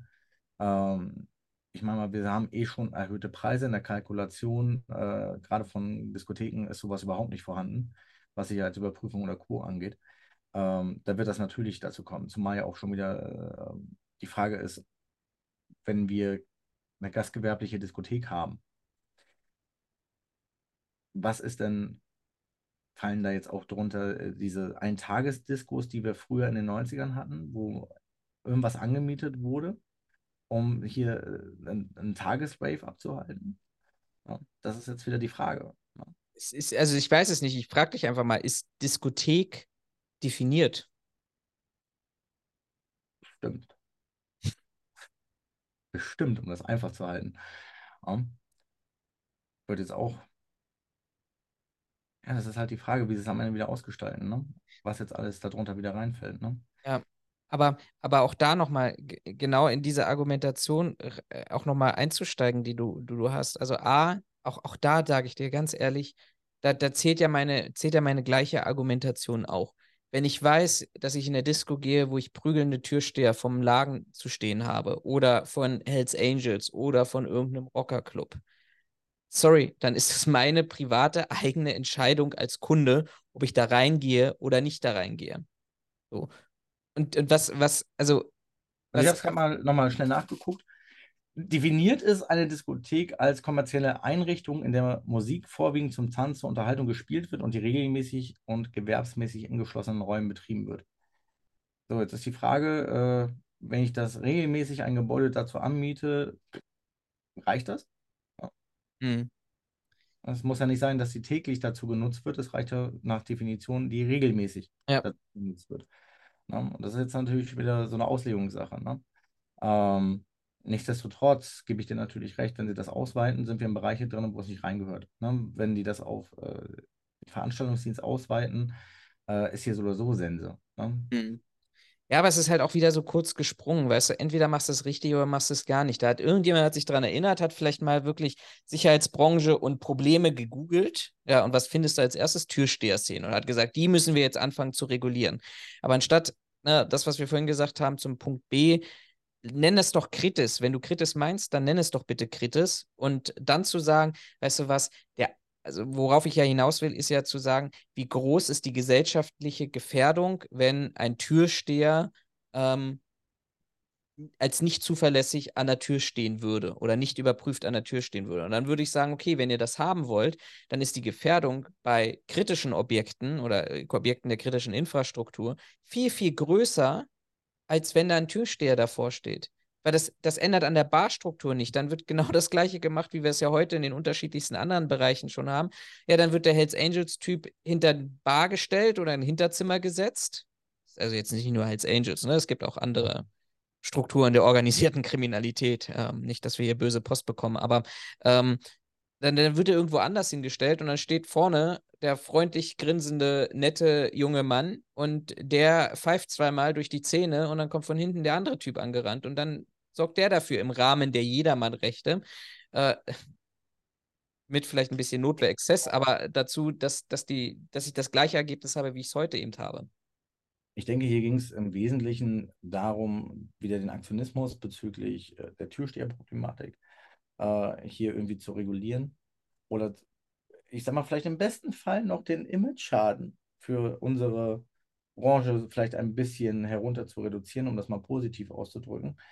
Ähm, da ja der Gast nicht unterscheiden kann, ist das ein Angehöriger des, äh, der Diskothek oder handelt es sich hier um einen Sicherheitsmitarbeiter einer Sicherheitsfirma? Ja. Das wäre jetzt vielleicht die positive Auslegung des Ganzen. Mhm. Ne? Gut. Äh, Zuverlässigkeit kann ich nur sagen, was ich eingangs schon mal gesagt habe, ein bisschen enttäuschend, dass man keine, keine äh, strukturierte Überprüfung durchgeführt hat oder eine, eine Harmonisierung der anderen Zuverlässigkeitsüberprüfungen. Finde ich ansonsten relativ ähnlich, zumindest äh, nichts, was jetzt abweichend dazu wäre, wo ich sagen würde, da hätte ich totale Probleme, aber ähm, also ich muss ganz ehrlich sagen, ich finde diese Neuerung tatsächlich sehr gut. Dass sie hier hingegangen sind und es nicht mehr an bestimmten Straftatbeständen messbar machen, sondern am Strafmaß. Ja, dass es mittlerweile nicht mehr darauf ankommt, ob du jetzt ein bestimmtes Verbrechen, äh, Entschuldigung, eine bestimmte vorsätzliche Straftat begangen hast, wie früher, sondern dass es jetzt hier vollkommen ausreicht, dass es egal, welche Straftat du begangen hast, die vorsätzlich begangen worden ist, mit mindestens einem Jahr Freiheitsentzug geahndet wurde.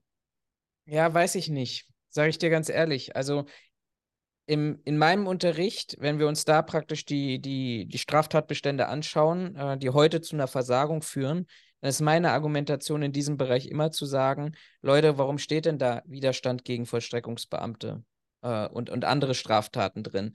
Naja, weil du von der Argumentation her sagst, pass auf, ähm, jemand, der genau das Gegenteil machen soll von der Straftat, die er begeht, ähm, und hat so eine Straftat begangen, den wollen wir einfach nicht haben. Ganz grob und allgemein gesagt, ohne jetzt ins Detail zu gehen. Und jetzt bin ich an dem Punkt zu sagen, naja, wie oft haben wir, und das soll gar keine Justizschelte sein, aber wie oft haben wir denn tatsächlich wirklich ähm, bei sonstigen vorsätzlichen Straftaten, dass wir an den Punkt kommen, dass die Mindestfreiheitsstrafe die dort äh, eingetragen wird, tatsächlich mindestens ein Jahr beträgt. Ich denke, das ist ein sehr, sehr subjektives Empfinden, das wir jetzt objektiv gar nicht äh, klären können, wie oft das tatsächlich stattfindet. Äh, subjektiv gesehen natürlich wahrscheinlich weniger, als es in der Realität tatsächlich ist. Ähm, nichtsdestotrotz finde ich den Ansatz richtig, dass wir sagen, okay, wenn wir Leute haben, die für die Sicherheit anderer verantwortlich sein wollen, müssen die sich rechtskonform und ich sag mal im Sinne unserer freiheitlichen demokratischen Grundordnung verhalten. Das finde ich richtig. Und ich finde es auch richtig, dass wir das nicht mehr davon abhängig machen, ähm, welche Straftat sie jetzt hier begangen haben, sondern dass wir sagen, okay, entweder bist du gesetzestreu oder du bist es nicht. Und dass wir sagen, okay, Mindestfreiheitsstrafe von einem Jahr, das deckt zumindest, ich sag mal, die, die Ausnahme ab. Ne? Dass wir sagen, okay, das ist sein erstes Vergehen gewesen, äh, der hat mal einen schlechten Tag gehabt, was auch immer, wie unsere Kuschelrechtsprechung ja heutzutage aussieht, ähm, dass es nicht gleichzeitig dazu führt, dass der Junge weg ist vom Markt. Das ist nicht verkehrt. Ähm, zumal wir ja noch eine andere Möglichkeit haben, ähm, wo wir dann einfach sagen können, okay, wenn wir äh, uns Paragraphen 2 Absatz 1 anschauen, dass dort auch Sachen drin sind mit über 90 Tagessätzen Geldstrafe mhm. ne, oder mehrmals Freiheitsstrafe bekommen hatte, ne, ähm, dass hier auf andere Art und Weise im Einzelfall dann geprüft werden kann, dass er vielleicht auch früher gehen muss. Ja, ähm, ich, ich, ich verstehe das, ne? Wir müssen das halt auch immer daran betrachten, dass das natürlich auch ein Grund, ein Rechtseingriff in die Berufsfreiheit ist, äh, hier zu hohe Hürden zu setzen. Und da, da beißt sich aus meiner Sicht auch so ein bisschen die Katze in den Schwanz rein. Wenn ich die Einstiegsvoraussetzungen weiterhin relativ niedrig halte, ähm, dann kann ich nicht am Ende des Tages auch bei der Zuverlässigkeitsüberprüfung sagen, pass auf, dann ähm, muss, müssen die Anforderungen an die Zuverlässigkeitsüberprüfung extrem hoch sein. Ja, das ist ja genau die Problematik, die wir hier sehen. Wir haben mit diesem Sicherheitsgewerbegesetz Aspekte drin, die man als positiv oder zumindest uns vielleicht auch wünschenswert definieren kann, die, ein, die vielleicht einen richtigen Schritt in die richtige Richtung darstellen können. Ähm, aber in seiner Gesamtheit wird diese, diese Anforderung, ich sag mal, ihren eigenen, ihrer eigenen Zielvorsetzung nicht gerecht. Wir haben keine Qualitätssteigerung. Ja, wir haben ein bisschen die Steigerung drin äh, hinsichtlich Zuverlässigkeit, äh, vielleicht auch durch die Ausweitung der, der, der geforderten Sachkundennachweise vielleicht auch nochmal im Bereich mehr abgedeckt. Äh, aber wir haben keine Qualitätssteigerung drin. Nicht im entferntesten. Ja. Und gerade wenn wir äh, dann das vergleichen, wie du gerade so schon sagtest, äh, Anforderungen an die Zuverlässigkeit geht hoch, der Qualitätsstandard der Ausbildung bleibt aber gleich. Das steht im Widerspruch zueinander. Mhm. Ne?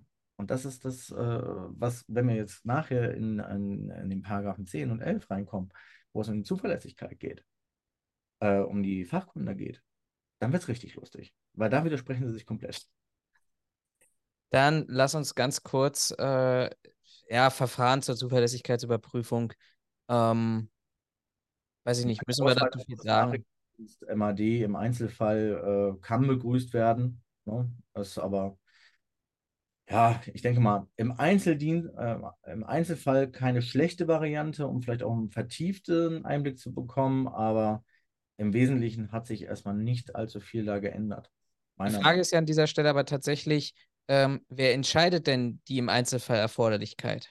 Also das setzt ja voraus, dass ich in den 2000, wie viel sind das, 2500 Ordnungsbehörden deutschlandweit, sich jemand aktiv mit dem Bewachungsregister, Bewacherregister, jetzt Sicherheitsgewerberegister oder zukünftig Sicherheitsgewerberegister aktiv damit beschäftigt, ähm, um dann den Einzelfall erforderlich zu machen. Ich kann dir mal äh, äh, erzählen, ich habe ähm, ähm, tatsächlich auch eine Bewacherregister-Identifikationsnummer und ähm, da habe ich von meiner Stadt, von der Stadt Teltow, im ersten Schritt eine Ablehnung bekommen, was übrigens nicht schön ist. Ähm, und dann fragst du da mal nach und dann war die Begründung, ja, sie haben eine Ablehnung bekommen, weil sie die letzten fünf Wohnsitze nicht angegeben haben. Das stand ja. aber nicht auf dem Formular drauf und wird auch nicht abgefragt im Bewacherregister. Also kriegst erstmal, also nur mal, nur mal so eben nebenbei eben äh, dargestellt, ähm, das, das ist ein Punkt, dann, dann, dann, dann schickst du das schriftlich per Post an die Stadt und dann sagst du danach, ja, jetzt haben wir die fünf Wohnsitze übrigens. Fun Fact, alle in Telto, also man hätte mal so ins Einwohnermeldeamt vielleicht mal reingucken können, aber anderes Thema. Ähm, und, und, und, und dann, ähm, dann kriegst du plötzlich deine Zuverlässigkeit. Also, was ich damit sagen will, ist, du, die, die Erwartungshaltung dieses Gesetzes ist ja, dass sich da wirklich Menschen damit beschäftigen und wirklich auch sagen, ich möchte das Bewachungspersonal oder den Sicherheitsmitarbeiter möchte ich überprüfen. Und das ist die Frage, ob es überhaupt stattfinden wird. Ja. Ich gehe davon aus, dass es im wesentlichen Fall äh, ein automatisierter Prozess am Ende sein wird. Und dann der Einzelfall sich darüber definiert, dass äh, das System, das dort hinter steckt, aufleuchtet und sagt, bing, bing, bing, hier fehlt was oder äh, nicht eindeutig und das war's. Ne? Das ist so das, wo ich auch so ein bisschen die Gefahr sehe, ne, dass wir hier nicht wirklich eine Veränderung haben werden. Ähm, ähm, was ich auch noch grundsätzlich als Gefahr an dieser Stelle sehe, was nicht geklärt ist, ist ja das, der, der, das heutige, die heutige Problematik, dass ja der Verwaltungsbescheid im Rahmen der, der Zuverlässigkeitsüberprüfung an, also Verwaltungsbescheid oder Verwaltungsakt, sich ja an den Gewerbetreibenden richtet. Ähm, das heißt, der Sicherheitsmitarbeiter hat ja gar keine Möglichkeit, selber Widerspruch dort einzuleiten oder einzureichen und zu sagen, ein Überprüfungsverfahren anzustreben. Zweifelsfall vor Gericht. Wenn ich das richtig in Erinnerung, ich habe die ganze Verordnung jetzt wirklich noch nicht komplett im Kopf, ist da aber vorgesehen, dass zukünftig der Adressat der Sicherheitsmitarbeiter sein soll. Wenn ich das jetzt richtig im Kopf habe. Also ich habe es nicht gelesen, aber das können wir nochmal drüber, äh, drüber gucken. Ähm, das würde sich ja dann nachher im Sicherheitsgewerbebereich wiederfinden. Ich muss auch mal ganz kurz gucken. Ich hatte mir das irgendwo markiert. Ähm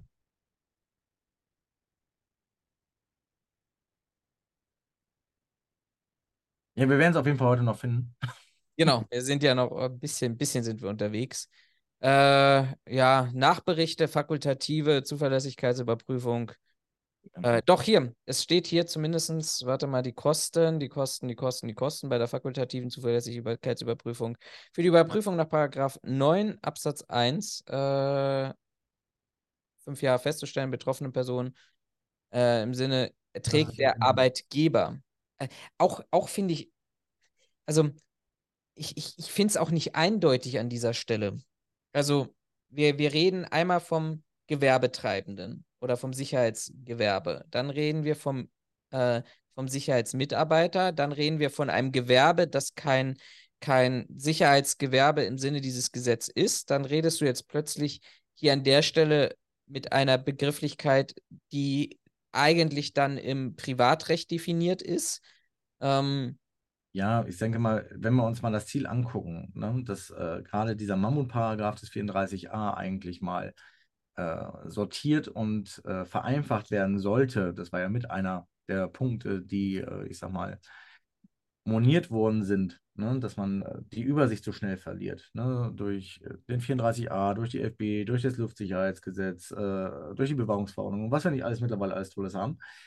Ähm, muss man einfach sagen, dass bei der Ausgestaltung dieses Gesetzes äh, die Sachlage nicht wesentlich äh, vereinfacht worden ist, weil die Begrifflichkeiten einfach schwammig sind oder generell sehr schwammig formuliert worden ist. Mhm. Also einen wirklichen Mehrwert auch hinsichtlich Klarheit haben wir eigentlich nicht, nicht ja. bekommen. Ne? Kommen wir zu deinem Lieblingsthema, worauf du dich schon gefreut hast. Lass uns mal über die Fachkunde reden. Eine Runde im Strahl kotzen. Ja, mal so eine Frage. Äh, ich sag mal, Fachkunde bezüglich äh, Sicherheitsgewerbebetrieb lesen wir ja weiterhin die Sachkunde. Neu als Fachkunde definiert. Ähm, wie siehst du das hinsichtlich Mitarbeiter? Äh, dann gucken wir uns doch mal den Nachmittag, äh, Mitarbeiter an. Ähm, was ich schwierig finde an dieser Stelle, ähm, sage ich dir ganz ehrlich, ist sind für mich zwei Themen. Nämlich die, die erste Thema ist, dass wir jetzt plötzlich neue Begrifflichkeiten drin, also eigentlich drei Themen. Wir fangen mal an. Wir, wir, wir reden, haben jetzt plötzlich neue Begrifflichkeiten. Wir reden jetzt plötzlich über Fachkunde, wobei dann im Gesetzestext die Sachkundeprüfung als Nachweis der Fachkunde da ist. Ähm, dann reden wir plötzlich über für Sicherheitsmitarbeiter, über äh, oder auch, auch dort für über das Thema Schulung und haben früher über das Thema Unterrichtung gesprochen. Jetzt ist für mich aber das Thema, ähm, wo steht denn der Inhalt dazu? Das Witzige an der Geschichte ist, Sie haben in Ihrer Begründung angeführt, dass Sie ab sofort den Begriff Schulung verwenden, ohne das Verfahren der Unterrichtung in seinem Grundsatz anzutasten. Das heißt, wir haben immer noch eine Unterrichtung, die wir ab sofort eine Schulung nennen. Und als Begründung dazu führen sie an, dass der Begriff Schulung ähm, mehr der Lebenswirklichkeit des Unterrichtungsverfahrens entsprechen würde. Weil das ja äh, keine reine Unterrichtung wäre, sondern eine vom Dialog geprägte und durch Wissenstest, äh, äh ich sag mal, nachgewiesene Schulung wäre. Jetzt müssen wir uns mal das, ich glaube, einfach mal den Begriff Schulung alleine schon mal anschauen. Der Begriff Schulung ist als, ich sag mal, intensive Ausbildung oder Vertiefung einer Sache zu bezeichnen. Ähm, und jetzt einfach mal den Fakt rausgenommen, dass wir von 40 Unterrichtseinheiten reden, also über 30 Zeitstunden reden, wo wir ein, ein riesengroßes, komplexes Thema abfassen ähm, alleine das scheint schon jeder, jeder Sinnhaftigkeit zu widersprechen, der Lebenswirklichkeit nicht zu entsprechen, äh, dass wir hier von einer intensiven Ausbildung reden dürfen. Ähm, zumal dieser Wissenstest, der ja hier so hoch angeprangert wurde, ähm, auch nicht wirklich anspruchsvoll ist. Ja, wir haben äh, Modulprüfungen drin, in der Unterrichtung, die bestehen aus zwei Fragen und davon reicht es, dass sie eine richtig haben. So, und die Fragen, jetzt kann ich das so sagen, wie es ist, äh, die kann mein achtjähriger Sohn, kann die beantworten.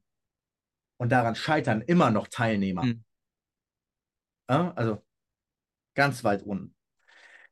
Ja, ähm, das Witzige ist, dass sie ja in dem Rahmen der Begründung, du hast es ja gerade, glaube ich, offen, ähm, hier weiter anführen, dass hier die Sachkunde weiter ausreichend ist, weil ja vertiefte Kenntnisse notwendig wären. Das ist so ein Widerspruch in sich. Mhm. Ähm, ich sag mal, der, der Begriff vertiefte Kenntnisse ist sicherlich nicht, äh, nicht definiert, zumindest kenne ich ihn nicht. Ähm, allerdings lässt sich es per Duden übersetzen als detailliertes Fachwissen. Und detailliertes Fachwissen ist eigentlich gleichbedeutend mit gründliche oder vielseitige Fachkenntnis. So, und wenn man den Begriff wirklich mal nachschlägt, dann sind wir im Bundesangestellten-Tarifvertrag. Da ist in Anlage 1a über den Tätigkeitsbereich beziehungsweise die Tätigkeitsmerkmale äh, das tatsächlich definierbar.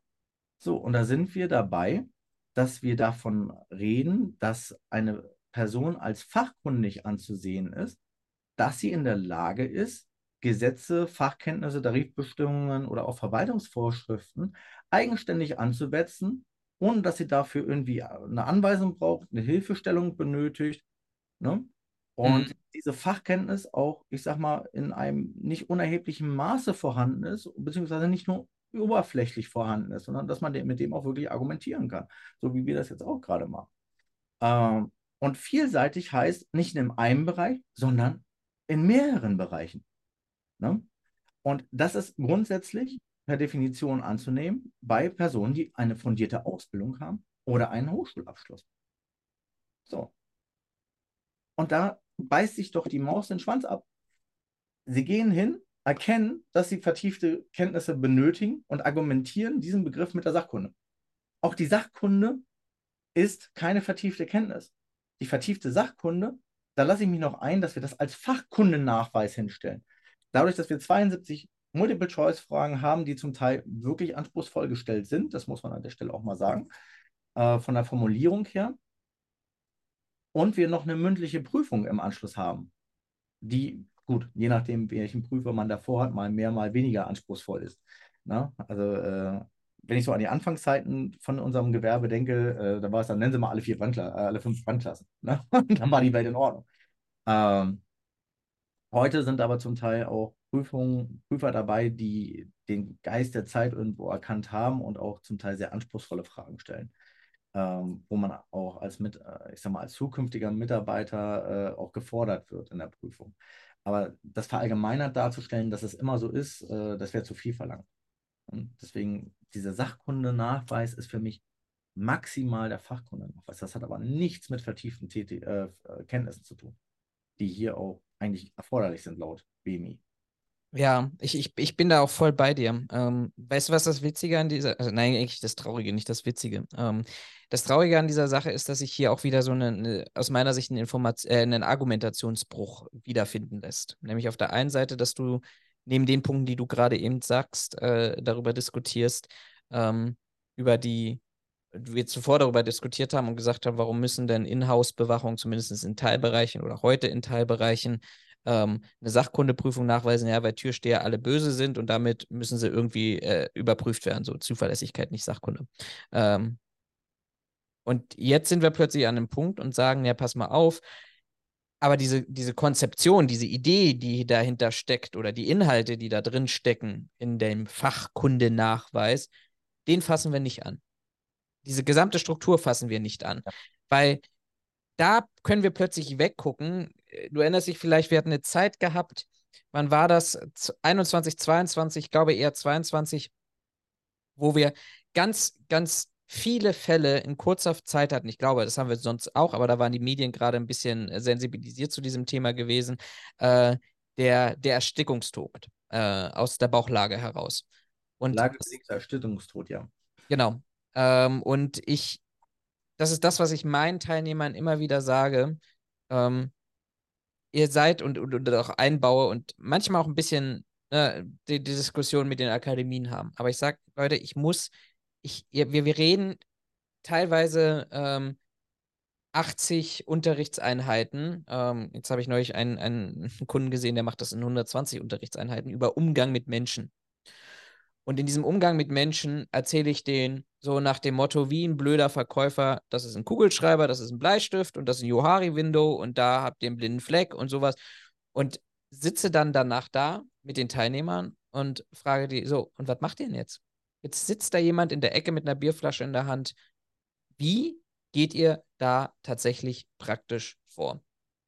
Und das gehört mich mit mir für mich auch deutlich zum Thema Fach- oder Sachkunde aus meiner Perspektive, weil wir sind nun mal eben kein geisteswissenschaftlicher Bereich, wo es ausreichend ist zu sagen, dass ich, ähm, weiß ich nicht, äh, Hebel zitieren kann oder äh, die, die äh, Perspektive von Freud mir verinnerlicht habe und die dann aufsagen kann und nachher dann irgendwie äh, auf anwenden kann, sondern unsere Anwendung ist nicht, dass ein Teilnehmer einer solchen Schulungsmaßnahme, die übrigens nicht verpflichtend ist, das müssen wir bei dieser ganzen Thematik vielleicht auch nochmal in den Vordergrund reinstellen, zumindest was die Sachkundeprüfung angeht, ähm, dass ich dem dann sage, das ist schön, dass du 140 Paragraphen auswendig kennst, zumindest mir im Detail erklären kannst, äh, was die Anforderungen daran sind, aber ich nehme dir jetzt mal dein Handy weg, was würdest du denn jetzt tun? Ja, ist ein Diebstahl. Okay, aber was würdest du jetzt tun? Wie gehst du jetzt damit vor? Was wäre, was bedeutet das praktisch? Nein, wir sagen, ganz wichtig, immer wieder in dieser gleichen, und ich will mich jetzt gar nicht in Rage reden, aber immer wieder diese gleiche Diskussion, die wir uns irgendwo, uns im Kreis bewegen. Wir sagen, Sicherheitsbranche, ganz wichtig, aber wir erhöhen nicht die Einstiegsvoraussetzungen, wir erhöhen nicht die Rahmenbedingungen und schmeißen dann die Leute nachher raus in einen Bereich 2 oder einen Bereich 3 und sagen denen, jo, die haben die Sachkunde nachgewiesen, dass sie mit Massenpanik, äh, Evakuierung von äh, Veranstaltungsflächen im Flüchtlingsheim, im öffentlichen Personennahverkehr oder ähnliches umgehen können. Und da sagen wir dann plötzlich aus der Perspektive des Gesetzgebers, ja, das ist ja dann die Arbeitgeberfürsorgepflicht, die er zu machen hat, um begleitende Schulungen anzubieten. Ja, wir müssen ja auch mal gerade im, im Hinblick auf äh, diese Kundenerwartung, beziehungsweise auch die Erwartung, die die Öffentlichkeit an uns richtet mittlerweile, ähm, vielleicht mal ein paar Sachen klarstellen. Ähm, wir haben natürlich eine gewisse Garantenstellung. Wir haben auch eine gewisse Gefahrentragungspflicht, sage ich mal, äh, hinsichtlich bestimmter Sachen als Auftragnehmer und auch als eingesetzte Sicherheitsmitarbeiter. Aber das richtet sich natürlich auch nach den persönlichen Leistungsvermögen, die diese Person hat und natürlich in letzter Linie auch die Frage, ob es überhaupt verlangt werden konnte. So, und da stellt sich dann natürlich die Frage, kann ich von einem Sicherheitsmitarbeiter verlangen, dass er sich in, äh, in Gefahr begibt, um hier anderes Leben zu schützen, äh, wenn er A, körperlich aufgrund seines äh, körperlichen Zustands nicht in der Lage ist, diesem Herr zu werden oder auch gar nicht dafür ausgebildet wurde, beziehungsweise auch ausgerüstet worden ist. Ja, das ist der nächste Punkt ich sag mal, alleine die Diskussion immer über Einsatzmittel ist richtig, sie muss geführt werden, aber wir müssen auch akzeptieren, dass wir dann bestimmte Maßnahmen nicht durchführen können, wenn wir nicht die Mittel an der Hand haben, diese einzusetzen. Ähm, und da stellt sich natürlich auch die Frage, ähm, inwieweit wir hier das Ausbildungs, äh, den Ausbildungsumfang vielleicht dahingehend wieder anpassen müssen. Ne? Dass man sagt, okay, sie brauchen vielleicht nicht äh, jetzt zweimal, äh, zweimal am Tag äh, irgendwelche Kampfsportübungen oder ähnliches, aber dass wesentlich praktische Deeskalationstechniken oder Kontroll- und Eingriffstechniken äh, verbindlich mit aufgenommen werden oder auch vielleicht verpflichtend sogar übernommen werden. Das ist ja der nächste Punkt. Äh, bestehende Normen, die wir haben, wie die, die DIN 77200 oder andere in der Form, sind ja überhaupt nicht berücksichtigt worden nicht mal hinsichtlich Schulung oder Anforderungen, die wir schon, ich sag mal, verpflichtend stellen. Ne? Mhm. Hätte es denn anders aussehen können?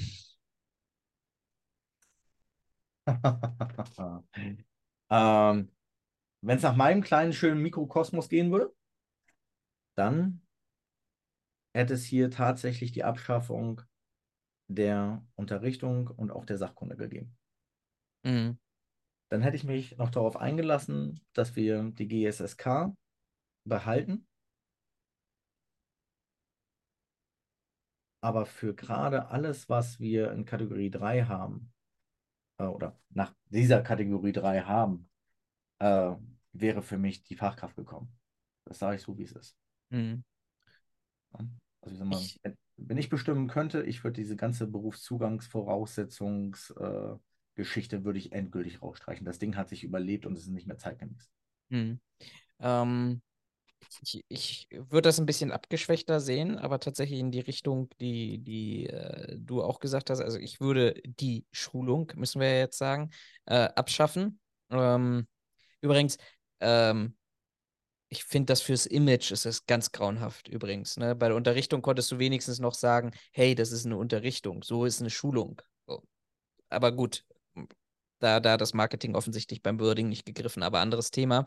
Ähm, ich bin, ich wäre aber tatsächlich, und damit wäre es für mich aus meiner Perspektive logisch in der Struktur gewesen, ähm, wir werden immer Positionen haben, wo der, der dritte Mann hinter der dritten Notausgangstür sitzt und zwei Leute, oder Mann und Frau, ne, ähm, da davor schon sitzen. Aber er ist der letzte, das letzte Bollwerk, wenn zwischen die ersten zwei bewachten Türen tatsächlich noch jemand durchläuft.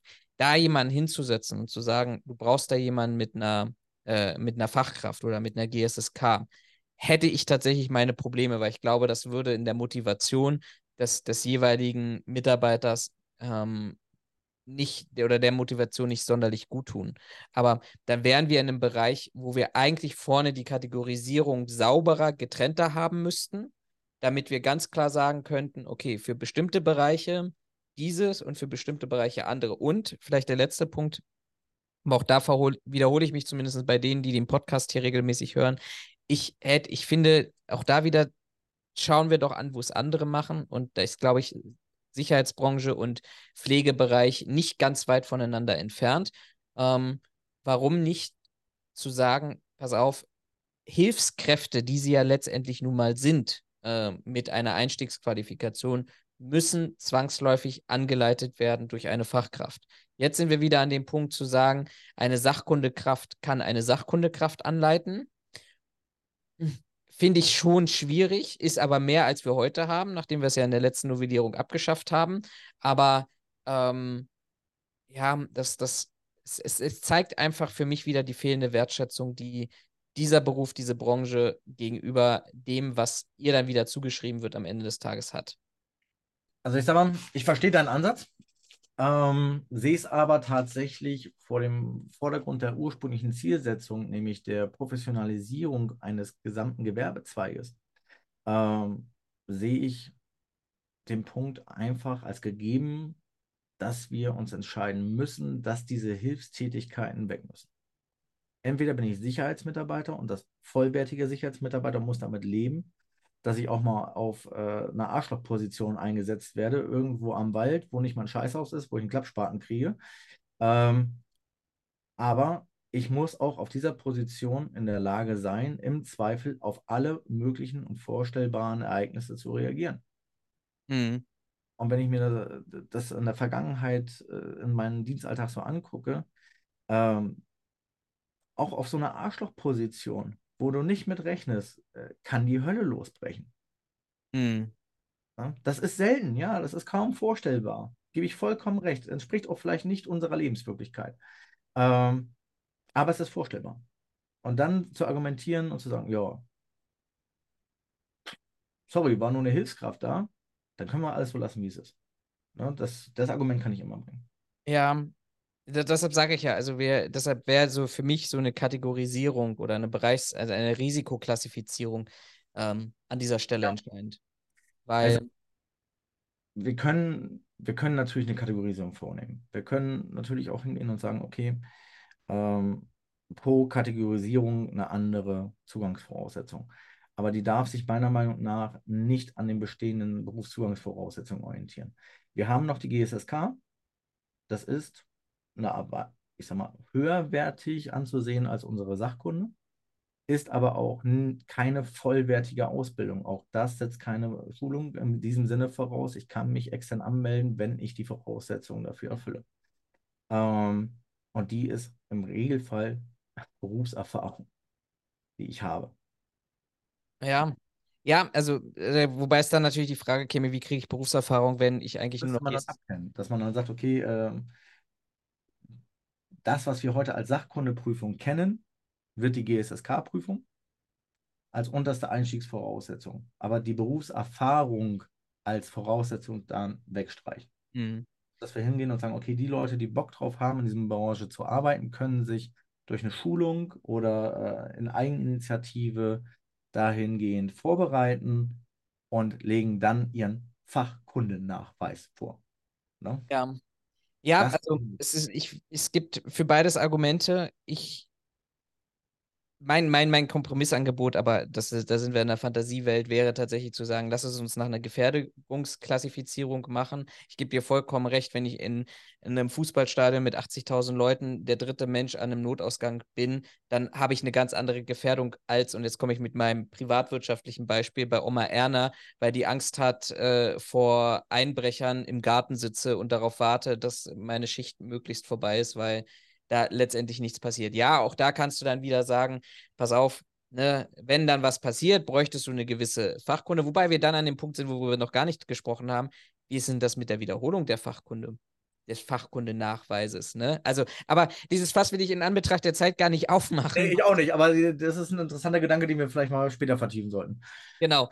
Und ich glaube, wir werden, wir werden, die Rückmeldungen sind ja meiste Zeit auch offiziell da. Wir werden noch, äh, glaube ich, eine ganze Weile darüber sprechen. Und ich habe den Eindruck, dass, ähm, dass der, der Widerspruch dort immens hoch sein wird ähm, und dass dieses Gesetzgebungsverfahren nicht so schnell beendet ist, wie sich die Politik vielleicht am Ende des Tages auch vorstellt. Aber ähm, ich glaube, es ist einfach, es, es, es, es, es könnte ein wesentlicher Unterschied sein zwischen ähm, was bestellt der Markt, von dem keine Gefährdung für andere ausgeht, wo es einfach nur darum geht, sich selber zu schützen und was bestellt wirklich, wo man sagen kann, okay, dort haben wir eine objektive Gefährdung. Aber lass uns mal, lass uns mal weitergehen. Ähm, ich ich würde tatsächlich sogar ein bisschen was überspringen und nämlich gleich zur, zum Paragraph 13 Ausweis- und Kennzeichnungspflicht kommen. Ja, da müssen wir uns tatsächlich mal äh, Teil, den Absatz 4 anschauen. Ist ganz witzig, weil äh, sie haben eins zu eins geklaut, aber die Tätigkeit nicht aufgezählt. Und das finde ich gut. Ähm, das Witzige ist, du musst mal hinten reingucken in die Begründung, dass sie da geschrieben haben, dass es weiterhin bestehende Ausnahmen dazu geben wird und hier aber nicht definieren, was. Das heißt, entweder ist das ein Copy-Paste-Fehler oder äh, sie wollen das noch später ausgestalten. Ich kann mal gucken. Ist ja auch bei mir markiert. 12, ich mache das einfach mal parallel auf. Äh, Hier. Schreiben Sie unter zu Paragraph 13, letzter Satz.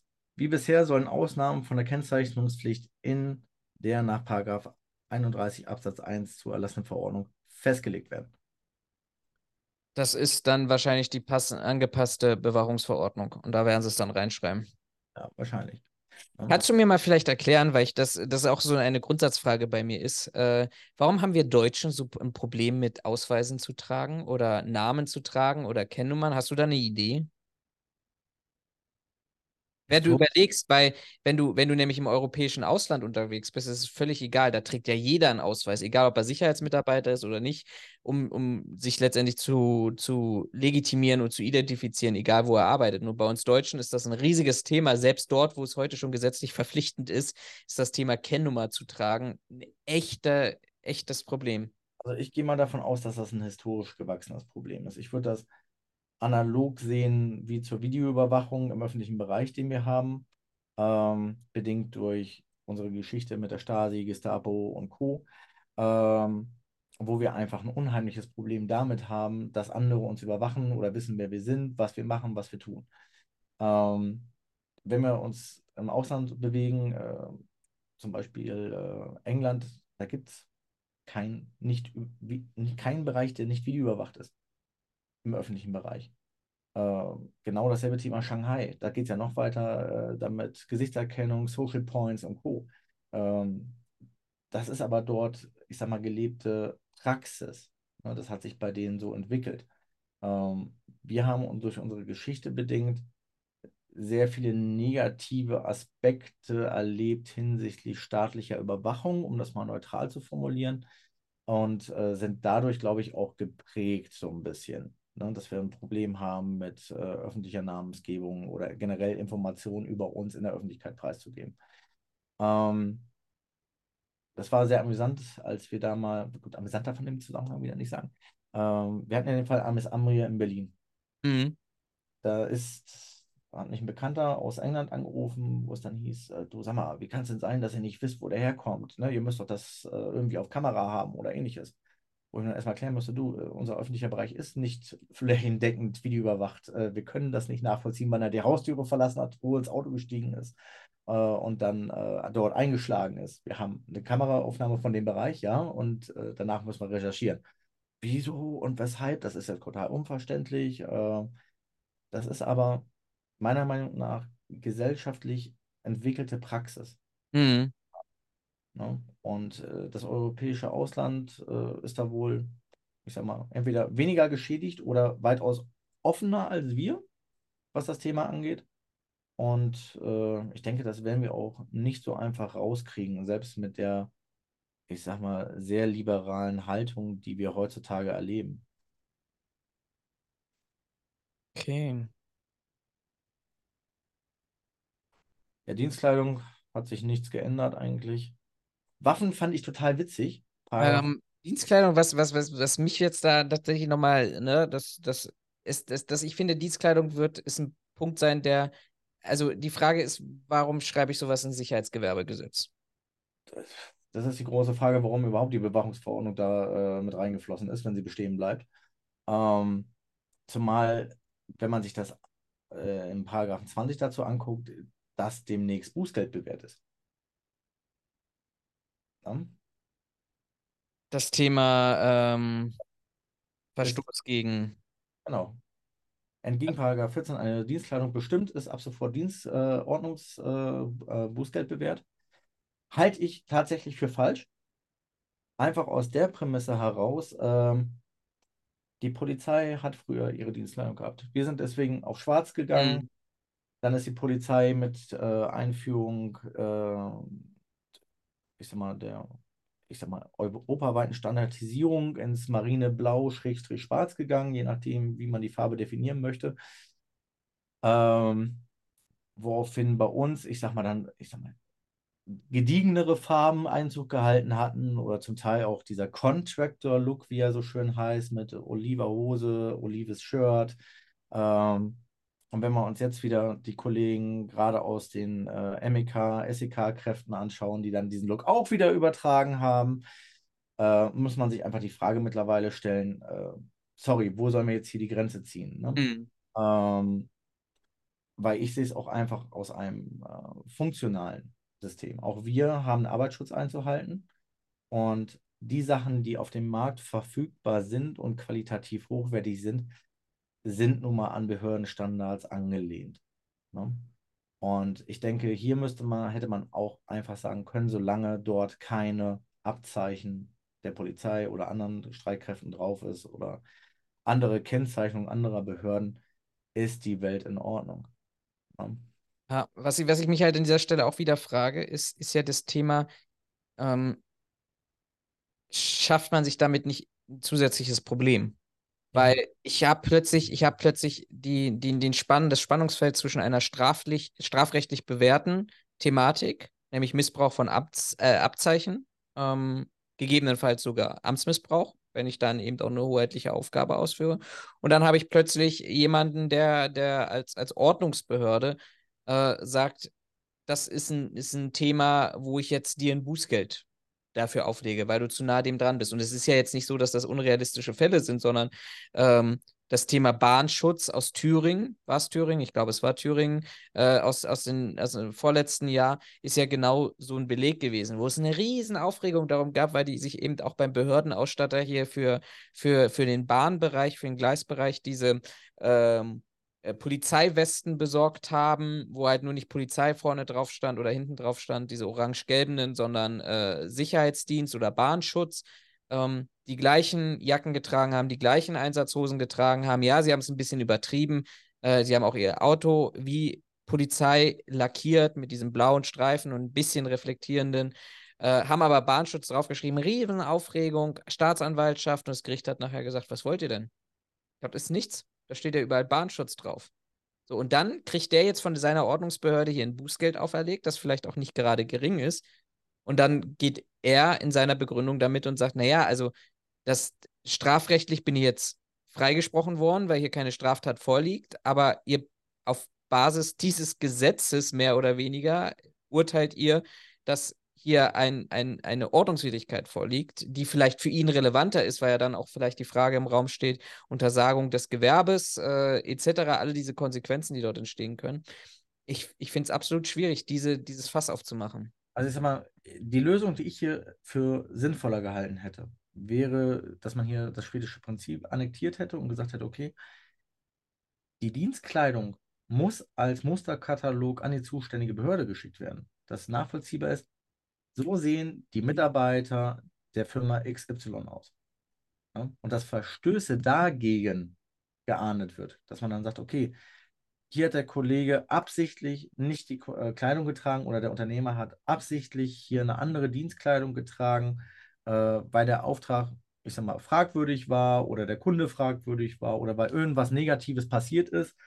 Ähm, ja, so wie auf Veranstaltungen früher üblich, ne? Ordner XY hat Scheiße gebaut, dann wurde die Weske ausgetauscht, dann wurde die, äh, wurde die Liste, äh, ich sag mal, manipuliert. Es hat, ne? es hat geregnet, sie musste neu geschrieben werden und die Nummer war dann halt nie vergeben, ne? Äh, wie es halt in der Praxis tatsächlich stattgefunden hat. Und äh, das hätte ich tatsächlich für sinnvoller erachtet als das. Hm. Okay, ich bin, ich bin gespannt, wie sie die Bewachungsverordnung anpassen, weil letztendlich unterscheidet sich ja zur heutigen Bewachungsverordnung nur noch das Thema ähm, hinsichtlich der Fragestellung regelmäßiges Betreten von befriedetem Besitztum. Ähm, offensichtlich im Sicherheitsgewerbegesetz äh, keine Relevanz. Vielleicht lassen sie es in der Bewachungsverordnung. Dann hätten sie aber das eigentlich hier auch reinschreiben können in der Bewachungsverordnung, die Paragraphen streichen können. Ja, jetzt kommt für mich tatsächlich, wenn wir uns den Paragraphen 15 anschauen, die Phase des Jahres oder der Volkspass des Jahres, so muss man es formulieren. Äh, wenn wir uns den mal einfach durchlesen. Sicherheitsgewerbetreibende dürfen nur mit Zustimmung des jeweiligen Auftraggebers Schusswaffen, Hieb- und Stoßwaffen, Reizstoffprügelgeräte sowie Schreckschuss, Reizstoff- und Signalwaffen an bestimmte Sicherheitsmitarbeiter auszuheben. Paragraph 19 Absatz 4 DGUV 23. Es ist verboten, diese bereitzuhalten und auch mitzuführen. Ja.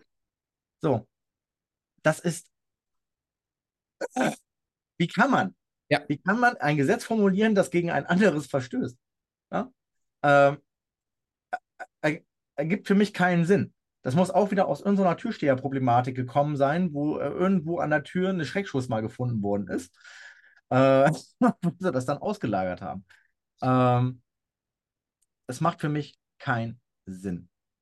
Es macht, also ich finde, das macht zwar, also ist aus einem weiteren Punkt auch keinen Sinn. Ähm, nämlich in der Begründung schreiben sie ja, zudem wurde in der Praxis vereinzelt beobachtet, dass private Sicherheitsunternehmen eine Vielzahl von Mitarbeitern mit Schlagstocken ausrüsten. Eine derartige Ausstattung ist vor dem Hintergrund des Gewaltmonopols des Staates nicht erforderlich und birgt die Gefahr des leichtsinnigen, leichtfertigen und unberechtigten Einsatzes der Waffe durch das Sicherheitspersonal.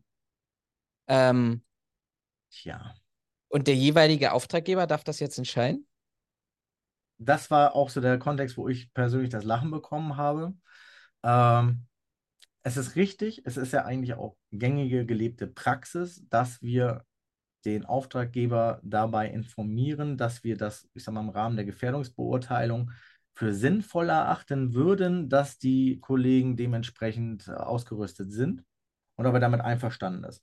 Das ist gelebte Praxis. Äh, auch diese Regelung wird nicht verhindern, dass wir die klassische Eigenbewaffnung haben, die wir in der Praxis nun mal erleben, weil die Kollegen keine Ahnung haben. Ja? Ähm, ich würde aber nicht so, also ich, ich würde nochmal einen Gegenpunkt dazu setzen, um es einfach mal nicht nur so negativ zu sehen, sondern ich würde sagen, im, im Idealfall kommt ja eine, nennen wir es mal Bewaffnung, wie auch immer, zustande auf Basis einer Gefährdungsbeurteilung die der Arbeitgeber, der Unternehmer durchzuführen hat.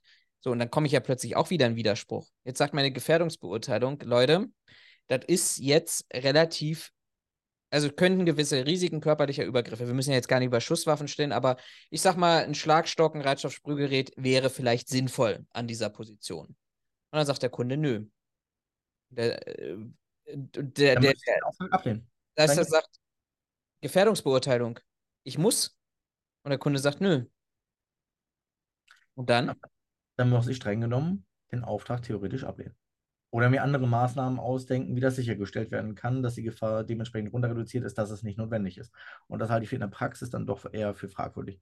Genau, weil wir kommen ja dann, wir, wir führen ja dann praktisch eine Kette, also im, im, im Zweifelsfall, also ich, ich, ich finde es deshalb auch so, so spannend, um es mal so zu sagen.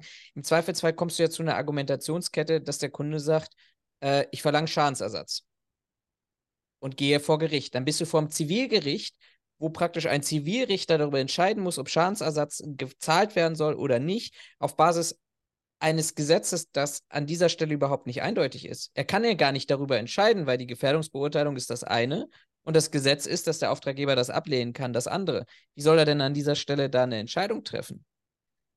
Und was ich auch schwammig formuliert finde, dann, dann, dann, dann, habe ich dich zuletzt unterbrochen, äh, der Auftraggeber darf, wenn man dir einfach mal die Aufzählung äh, ähm, äh, unter, also unterbricht, Sicherheitsgewerbe dürfen nur mit Zustimmung des jeweiligen Auftraggebers an bestimmte Sicherheitsmitarbeiter diese Waffen zuweisen. Das würde ja bei einer sehr, sehr engen Auslegung sagen, dass der Auftraggeber auch dastehen könnte und sagt, du darfst, dich möchte ich damit nicht, den will ich haben, den und den. Ja. Also ich, ich finde es ja wenigstens noch gut, dass sie äh, unten drunter noch geschrieben haben, die Vorschriften des Waffengesetzes bleiben hiervon unberührt. Gott sei Dank. Ja? Äh, sonst hätten wir da so einen richtigen schönen Volkspass reingefummelt. Ähm, aber wie du schon richtig erkennst, äh, wir haben eine Gefährdungsbeurteilung, die uns im Regelfall dazu veranlasst, unsere Mitarbeiter überhaupt mit sowas auszurüsten. Und diese Entscheidung treffen wir ja im Regelfall auch nicht aus dem Bauch heraus, sondern faktenbasiert. Und wenn wir faktenbasiert zu dem Schluss kommen, dass das notwendig ist, dann ist das meistens bei uns ja auch schon das Ultima Ratio, weil wir wissen, dass gerade der Einsatz von Hieb- und Stoßwaffen, Reichsstoßspulgeräten schulungsintensiv ist. Und wir können ja den nicht einfach äh, damit ausstatten und sagen, hier, lieber Mitarbeiter, äh, hier ist übrigens dein Meinungsverstärker zum proaktiven Entstören von äh, prügelnden Pazifisten.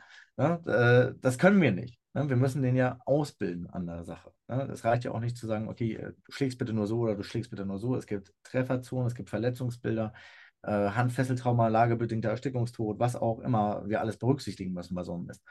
Ähm, aber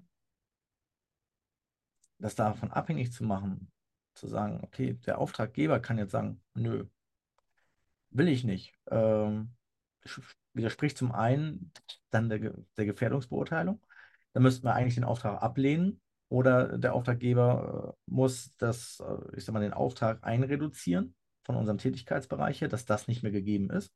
Dass wir dann zum Beispiel sagen, okay, äh, ich bin jetzt mal ganz, ganz doof und sage, ja, wir bleiben hinter der Panzerglasscheibe sitzen, aber wenn was passiert, machen wir einfach auch nur die Tür zu und rufen die 110. Mehr machen wir nicht. Mhm. Das wäre die eine Variante. Ähm, und alleine diese, diese Widersprüchlichkeit hinsichtlich Gefährdungsbeurteilung und äh, Widerspruchsrecht des Auftraggebers macht schon keinen Sinn. Und auf der anderen Seite auch dieses, zu sagen, ja, du ja, du nein. Ich als Unternehmen bestimme, wer bei mir Waffen trägt und nicht der Auftraggeber.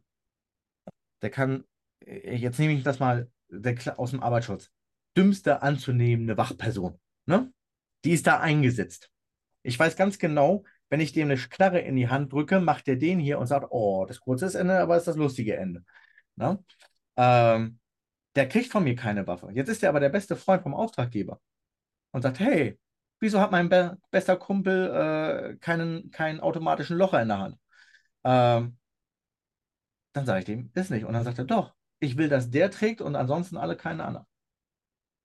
Das ist Irrsinn. Das ist an der Lebensrealität vollkommen, komm, vollkommen vorbei.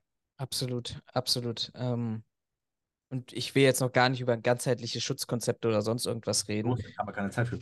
Nein, haben wir nicht, aber äh, so, So, also, also wenn wir, wenn wir, ganz ehrlich, wenn wir schon über, wir haben ja schon viel beschwert darüber, über die anderen Paragraphen, aber also das vom Lesen her muss doch jemand bitte mal gesagt haben, das ist, dass ich, dass ich vielleicht vergesse oder nicht den Überblick habe, dass da Schreckschusswaffen, ich meine, weißt du, dafür hast du ja die Verbändeanhörung, da wird es irgendjemand sagen. So, ne, das, das ist ein Fehler, der, der kann passieren, ist doof, aber kann passieren. Ich sollte mich im Vorfeld mal damit schlau machen, was es sonst noch für so Gesetze gibt. By the way, ich bin mir ziemlich sicher, das steht auch in der Bewachungsverordnung drin. Also, wenn sie die schon Copy-Paste drüber geschoben haben, äh, dann hätte irgendjemand bei der, bei, der, äh, bei der Bewachungsverordnung feststellen müssen, dass auch dort Schreckschusswaffen verboten sind. Aber sei es drum. Ähm, ich möchte nur einen Aspekt anmerken, der mir tatsächlich in den letzten Tagen mehrfach zugetragen ist, äh, wo, wo für diejenigen, die äh, bewaffnete Sicherheitsdienstleistungen und bewaffnet im Sinne von Schusswaffen ähm, eine, eine Dienstleistung erbringen, die Enttäuschung relativ groß ist. Es war tatsächlich hier in Teilen die Erwartung gewesen, dass man mit sicherlich mit Einschränkungen beziehungsweise mit Vorgaben und Überprüfungsmechanismen dieses Thema ähm, des, des äh, Berufswaffenträgers anders hätte regeln können und sollen. Ähm, Hintergrund ist, ich kann es halt wirklich auch nur so äh, wiederholen, ähm, von, von den Erfahrungen und den Zutragungen, die ich bekommen habe. Das Problem ist ja, dass wir in Deutschland, und da bin ich grundsätzlich erstmal relativ froh, mit Schusswaffen ein Problem haben. Und dass wir Waffenbehörden haben, die im Kontext relativ streng unterwegs sind. Äh, das Problem soll sein, dass sich in der beruflichen Praxis, dass sich bei einigen oder bei etlichen Waffenbehörden so eingespielt hat, dass dieser grundsätzliche, ähm, dass diese grundsätzliche Waffenerlaubnis gar nicht mehr erteilt wird. Was ich grundsätzlich auch erstmal wieder gut finde an der Stelle. Das Problem ist aber, wenn wir ins Waffengesetz hineinschauen, dann haben wir ja praktisch ähm, äh, eine Bedürfniserklärung, die ich abgeben muss. Ähm, und dieses, dieses, dieses Bedürfnis wird in der Regel mit einem äh, bestehenden Vertrag begründet. Ähm, und das Problem ist halt, ähm, dass ein wenn ich mich an einer Ausschreibung oder einer Angebotsabgabe beteiligen möchte, in der praktisch Waffenträger gefordert sind, weil es auch in Abstimmung ähm, mit äh, LKA, BKA im Rahmen der, des, des Schutzauftrages da eine gewisse Notwendigkeit da gibt.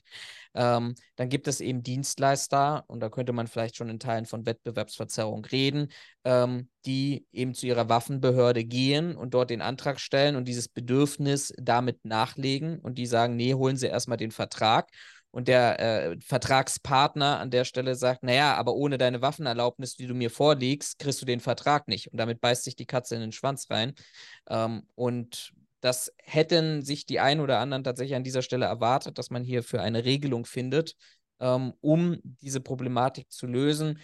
Ich sage ganz ehrlich, ich glaube, der Bereich, wo wir Schusswaffenträger im klassischen Sinne haben, ähm, übrigens, das wäre ja auch nochmal eine Verantwortung in diesem Gesetz äh, oder nach, nach, nach äh, Paragraph, äh, nee, nach, äh, nach Absatz 1 ist es ja auch so, dass ich ja praktisch damit dem, dem, dem Auftraggeber Überprüfungsverpflichtungen äh, mitgebe. Wenn der sagt, du trägst jetzt morgen eine Schusswaffe und der kommt morgen mit einer Schusswaffe, ähm, sollte ich als Auftraggeber vielleicht mal überprüfen, darf der überhaupt eine Schusswaffe tragen. Anderes Thema, wir schweifen ein bisschen ab an dieser Stelle, aber vom, vom, vom Grundsatz her war das noch eine Anmerkung, die, die zu dem Paragraph 15 dazugetragen wurde. Ja, es hätte die Flexibilität sicherlich erhöht, ne? wenn wir hier eine Regelung gefunden haben, um das mal kurz zu fassen, weil das wirklich sehr ausschweifen würde jetzt in der Diskussion, äh, was Sinn macht und was nicht Sinn macht, weil die Aufgabengebiete auch vollkommen unterschiedlich sind. Wir haben bewaffneten Objektschutz, wir haben Personenschutz, wir haben spontane Aufträge, wir haben langfristige Aufträge, wir haben kurzfristige Aufträge, die alle irgendwo berücksichtigt werden müssten in dieser Thematik. Ja. Thema Dienstanweisung, wo, glaube ich, dein, dein, ähm, deine Vermutung zum Copy-Paste-Fehler äh, sich, glaube ich, widerspiegelt. Hier sind plötzlich dann in Nummer 4 die Schusswaffen, äh, oder die, die, die, die Reit, was, was haben sie, um Schreckschuss und äh, Reitstoff äh, und Signalwaffen äh, plötzlich wieder raus. Dann redet man ganz klassisch über die Schusswaffen, Hiebstoß und Reitstoffsprühgeräte. Ich würde es auch gar nicht ne, unter Zustimmung des Gewerbetreibenden. Das ist dann die Verbindung zwischen Gewerbetreibenden, also Arbeitgeber und Arbeitnehmer und Kunde und Gewerbetreibende. Ähm, haben sie zwar, glaube ich, relativ weitgehend ähm, kopiert, aber ähm, im Grunde ist das, äh, ist das gut. Ich finde es auch gut und das ist wirklich ein, ein Paragraph aus meiner Sicht, den ich dahingehend gut finde, dass sie, dass wir eben nicht nur äh, diesen üblichen Satz haben, sie sind keine Hilfspolizisten und haben keine hoheitliche Befugnisse und Hub- und Schusswaffen dürfen nur mit Auftrag, ne? Das, was wir unten haben, sondern dass du wirklich dann auch reinschreibst und sagst, okay, wir haben zwar ein Gesetz und da kommt ein bisschen wieder die, Dumm die Dummheit der Mitarbeitenden. Wir haben zwar ein Gesetz, an das du dich halten musst, aber wir schreiben trotzdem nochmal in die Dienstanweisung rein, dass du einen Mitarbeiterausweis mitführen musst, dass du die Kennzeichnungspflicht hast ähm, und dass du eben die Grenzen und Rechte und Befugnisse im Sinne von Paragraph 3 zu erfüllen hast. Finde ich jetzt nicht verkehrt an der Stelle. Weiß ich nicht, ob das im Sicherheitsgewerbegesetz überhaupt zu finden sein müsste oder ob das nicht Teil der Bewachungsverordnung sein müsste, aber naja. Also wir, wir halten, können es einfach sehr kurz halten. Äh, Im Wesentlichen bleibt der Paragraph 16, äh, Paragraph 17 der Bewachungsordnung hier eigentlich bestehen. Ne? Das heißt, er ist eigentlich als überflüssig anzusehen und die notwendige Änderung hätte hier auch in der Bewachungsverordnung stattfinden können. Ne? Genau. Das gilt aber eigentlich schon fast für alles, alle Bewachungsverordnungsparagraphen, die wir hier drin haben. Ja. Wie sieht es denn aus in Anbetracht der Zeit? Wir sind jetzt bei zwei Stunden. Ähm, hast, du, hast du Anmerkungen zum allgemeinen Verfahren, Erlaubnisverfahren, Rücknahme, Widerruf, äh, irgendwas, wo du sagst, hey, das ist etwas ganz, ganz relevanter Punkt, den. Also ich sag mal, das, was neu ist äh, in Paragraph 17 Absatz 1, ist die Anlehnung an äh, Paragraph 4 Absatz 5 Waffengesetz, dass die Behörde jemanden persönlich einbestellen kann. Das finde ich tatsächlich in Anbetracht der äh, Digitalisierung, die wir haben und damit Entmenschlichung des Prozesses, gar nicht verkehrt, dass man Leute nochmal einbestellen kann und mit denen das persönliche Gespräch suchen kann als Behörde. Das finde ich ganz gut. Mhm. Ähm, ja, im Großen und Ganzen. Was auch nicht ganz verkehrt ist, ist, äh, muss mal Paragraph 18 mal reingucken, ähm, dass wir hier im Absatz 2 haben wir nochmal so eine kleine Konkretisierung. Das macht aber mehr das Leben für die Behörde einfacher als für uns. Ne? Dass sie hier ganz klar sagen, okay, sie darf widerrufen werden, wenn hier Mitarbeiter ohne Erlaubnis beschäftigt werden oder beauftragt werden ähm, oder hier verstoßen im Pflichten mit Umgang missachtet werden. Und das setzt einfach nur voraus, dass im Einzelfall nochmal eine Vorprüfung von der Behörde stattfinden muss, ob das jetzt ausreicht oder nicht. Und das ist so eine Neuerung, die ich sage, okay, die bringt was. Ne? Absolut. Also ich, also ich, ne, ich, ich will jetzt das nicht wieder kaputt reden zu sagen, ja, dann haben wir überhaupt genug Kontrollpersonal und genug Kontrollen. Das, das lassen wir außen mal vor, aber ähm, ich erinnere mich, ich war ja an den Recherchen hier zum, zur Landesaufnahmestelle äh, in, in Berlin beteiligt, wo es darum ging, dass wir eine Sub-Sub-Sub-Verstockung hatten und wo dann Mitarbeiter, die da anwesend waren, die eben keine oder angetroffen wurden bei Kontrollen, die keine Zuverlässigkeitsüberprüfung, keine Bewacherregister, Identifikationsnummer hatten, etc. Das wäre natürlich, wenn es denn umgesetzt wird, in Klammern, wenn es dann auch bei den Kontrollbehörden bekannt ist, wäre das natürlich eine Sache, da könntest du den Laden relativ schnell dicht machen. Und das finde ich einfach, du kontrollierst, stellst das fest, machst den Laden dicht und gut ist. Ja, gut, es entbindet dich nicht von der Einzelfallprüfung, ne, aber es, es nimmt dir als Behörde schon mal die Vorprüfung weg und sagt, okay, genau. wir haben hier einen Verstoß, der dazu geeignet ist und wir entscheiden jetzt im Einzelfall, reicht mir das? Ne? Ist das der zweite, ist das der dritte, ist das der vierte? Ne? Ähm, und dann ist er weg. Ne? Das genau. ähm, ja, ansonsten Paragraph 19 muss man nicht wirklich behandeln. Da gibt es als äh, einzige, meiner Meinung nach einzige wirkliche Änderung nur die Auflösung der Problematik aus äh, der neuen Terminologie bezüglich Sicherheitsgewerbebetrieb und Sicherheitsmitarbeiter, die entsteht durch äh, den Paragraph 34a und Paragraph 1 Absatz 1 der Bewachungsverordnung. Ähm, und ansonsten gibt es dann meiner Meinung nach nicht allzu viel Neues. Ähm, ja, Ordnungswidrigkeiten, ja, muss man sagen, grundsätzlich ist das ja schön, dass wir das, äh, ich sag mal, erweitern auf noch ein paar andere Sachen.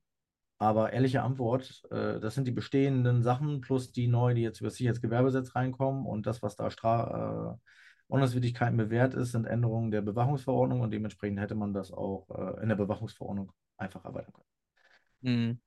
Ja, ich muss, will auch mal kurz, äh, wir können uns ja mal kurz die, die Beträge auch nochmal anschauen. Ähm, die sind ja äh, von, ähm, von 1000 Euro, Euro bis 50.000 relativ, ähm, ja, äh, eine weite, weite Spanne ähm, an der Stelle. Ähm, Und wenn wir uns, äh, uns, uns angucken, ne, Erlaubnis ohne Sicherheitsgewerbe betreibt oder äh, Personen beschäftigt oder beauftragt, die kein Sicherheitsmitarbeiter sind, dann bist du da schon bei 50.000 Euro. Ja, das tut weh. Ja, äh, es ist okay. Äh, praktisch, glaube ich, ist das eine ganz, ganz geringe Relevanz, die wir dort haben Mhm. werden. Aber Also ich denke mal, wenn wir uns das vergleichen mit wie es früher war, dann überwiegt hier nicht mehr äh, im Wesentlichen der wirtschaftliche Vorteil durch die Nichteinhaltung. Das Mhm. tun die, also ich sag mal, das sind ja nicht die Großen, die das Geld so oder so haben, denen dieser Betrag nicht wehtut, die sich in der Vergangenheit im Regelfall nicht daran gehalten haben. Es sind die, die das schnelle Geld gerochen haben, die, ich sag mal, über günstig und Masse viel Auftrag angenommen haben äh, oder wie wir das 2016 hatten mit äh, Busladungen von Flüchtlingsheiminsassen äh, auf einer Veranstaltung aufgetaucht sind und gesagt haben, das sind alles tolle Sicherheitsmitarbeiter, die sind alle überprüft. Äh, die haben damit richtig Reibach gemacht und das hat denen auch nicht wehgetan, die damaligen Preisvorschriften. hm, Hier tut denen weh. Das ist nichts, was ich mit äh, spontanen, äh, kurzfristigen Aufträgen mal eben nebenbei einspiele. Ne? Ja. Was dann voll auslegt. Ne? Extrem spannend finde ich, dass wir jetzt plötzlich eine strafbare Verletzung auch drin haben, explizit. In Paragraph 21. Bin ich total dabei. Ja. Absolut. Dass wir das Nebenstrafrecht hier erweitern, finde ich super. Da bin ich absolut dafür. Ich will nur mal ganz kurz gucken, ob beharrlich äh, irgendwo definiert ist. Beharrlich heißt auf Dauer und wiederholt. Ja, Also das ist jetzt nichts, äh, was du jetzt einmal gemacht hast, zweimal gemacht hast. Das ist, ich habe das immer wieder und ich wurde schon mal darauf hingewiesen, dass das nicht gestattet. hm, da haben sie auch so, die haben sie auch so definiert. Jedoch stellt die Verwendung des Merkmals beharrlich sicher, dass nicht jede Wiederholung, auch wenn sie erst nach längerer Zeit vorgenommen wird oder jeden Zusammenhang mit früher begangenen Ordnungsmöglichkeiten entbehrt, als Straftat bewertet wird. Ja, also interessant, vielleicht lässt sich der eine oder andere abschrecken, aber ähm, ja, ist ähm, wird den Einzelfall nicht verhindern. Ja. Keine Frage. Aber es wird meiner Meinung nach zumindest sanktionstechnisch überhaupt möglich, äh, dass wir die notorischen Mehrfachtäter da auch mal dran kriegen können, für was früher nicht möglich war. mh, Ja, was, was haben wir denn noch so schönes? Vergabe kam noch, ne? Ja, richtig. da kam der Wunsch des BDSW zum Tragen. Ja, Auch eine Änderung der Vergabeordnung. Ähm, ich finde die Umsetzung nicht verkehrt. Also ich sag mal, jemanden vom Wettbewerb auszuschließen, der äh, für drei Jahre auszuschließen, der gegen das äh, gegen Ordnungswidrigkeiten und Straftatbestände hier verstößt, finde ich nicht verkehrt in ihren Grundgedanken her. Ob das jetzt am Ende zielführend ist, weiß ich nicht. ja, ich frage mich, frag mich gerade auch so ein bisschen nach der praktischen Umsetzung an der Stelle. Ja, Dito, das ist, ähm, ich weiß es halt nicht. Ne? Es, es gibt zwar eine Liste, wo du dann gelistet bist, aber die muss ja auch jemand prüfen. Hm, So. Und ich sag mal, äh, ich sehe das für schwer umsetzbar. Ne? Ich denke, das ist auch wieder so ein bisschen Aktionismus. Ich finde zwar den Grundgedanken richtig, der, den da am Absatz 2 genannt ist, ne? dass wir sagen, okay, wir schließen nicht zuverlässige Leute aus von öffentlichen Aufträgen. Bin ich völlig d'accord. Ähm, die Umsetzbarkeit und tatsächlich die, die, die Praxisfrage, hm. die weiß ich nicht, ob wir die auch tatsächlich umgesetzt bekommen. Du, da, da, da sind wir doch wieder bei dem Ganzen, wo sich so oft, ich sage das heute öfters als äh, sonst in meinem äh, Alltag, wo die Katze sich wieder in den Schwanz beißt. Ich, ich bin, ich, ich will die ausschließen, was ich gut finde. Aber ich bleibe dabei, dass ich ein Unternehmen gründe mit den einfachsten Zustiegsvoraussetzungen. Ja, dann schließe ich, weiß ich nicht, Horn, Wachschutzbude, GmbH und Co. KG aus. Dann steht die im Wettbewerbsregister drin. Äh, und dann gründet, äh, weiß ich nicht, äh, jemand anders, äh, weiß ich nicht, Wachbude, Horn, GmbH und Co. KG. und dann bin ich plötzlich nicht mehr derjenige, der in dem Wettbewerbsregister drin steht. Ja, deswegen, das ist, der Gedanke ist gut. Die Frage ist, äh, ob es in der Praxis tatsächlich sich bewähren wird. Ja. Und was ich, was ich praktisch auch nochmal ergänzen möchte, ich will gar nicht so negativ sein, aber ganz ehrlich, wenn ich heute Ausschreibungen sehe mit äh, Erfüllung, Anforderungen DIN 77200 und dann ist in den Erläuterungen die DIN 77 von 2008 als Basiszertifizierung äh, gefordert, dann frage ich mich an dieser Stelle tatsächlich schon, also wer ist denn der Adressat dieses Gesetzes dann hier an dieser Stelle? Das also, heißt, ich müsste mich als Auftraggeber auch damit beschäftigen, ähm, mindestens mit dem Paragraph 22, ähm, was, was eine Vergabe einer Sicherheitsdienstleistung für mich bedeutet. Ich sag mal so, äh, bevor wir jetzt das Thema äh, DIN jetzt hier noch aufmachen, ähm, lass uns das einfach mal zusammenfassend sagen. Eine freiwillige Vorgabe für ein Unternehmen, das durch ein anderes privatwirtschaftliches, gewinnorientiertes Unternehmen geprüft wird, ist generell fragwürdig. Ja. Absolut, absolut. Und ich glaube, ich habe das schon mal an anderer Stelle erzählt. Meine Lieblingssituation war, wir, äh, wir sind bei einem Unternehmen vor langer, langer Zeit mal auditiert worden und äh, der Auditor kam rein und redete mit dem Zuständigen für Diensthunde über Königspudel und sein, seine drei, die er zu Hause hat.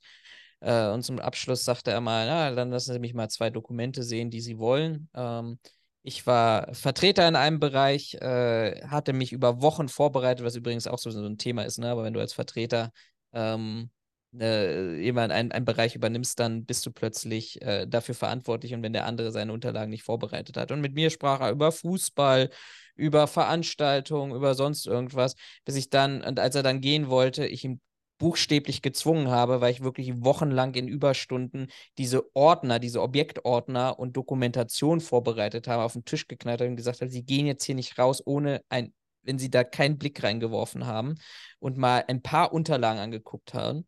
Äh, und dann sitzen wir ein paar Wochen später in der Qualifizierung aus demselben Unternehmen heraus zum äh, Lead-Auditoren ISO 9001. Und ähm, wir alle genau mit dieser Perspektive reingegangen zu sagen, hey, ähm, jetzt können wir mal berichten über unsere Erfahrungen aus dem letzten Audit und Co. Und äh, denken, jetzt fällt der, der Trainer, der vorne selber äh, ISO-Zertifizierer war, vom Stuhl runter und der sagt, was wollen Sie denn?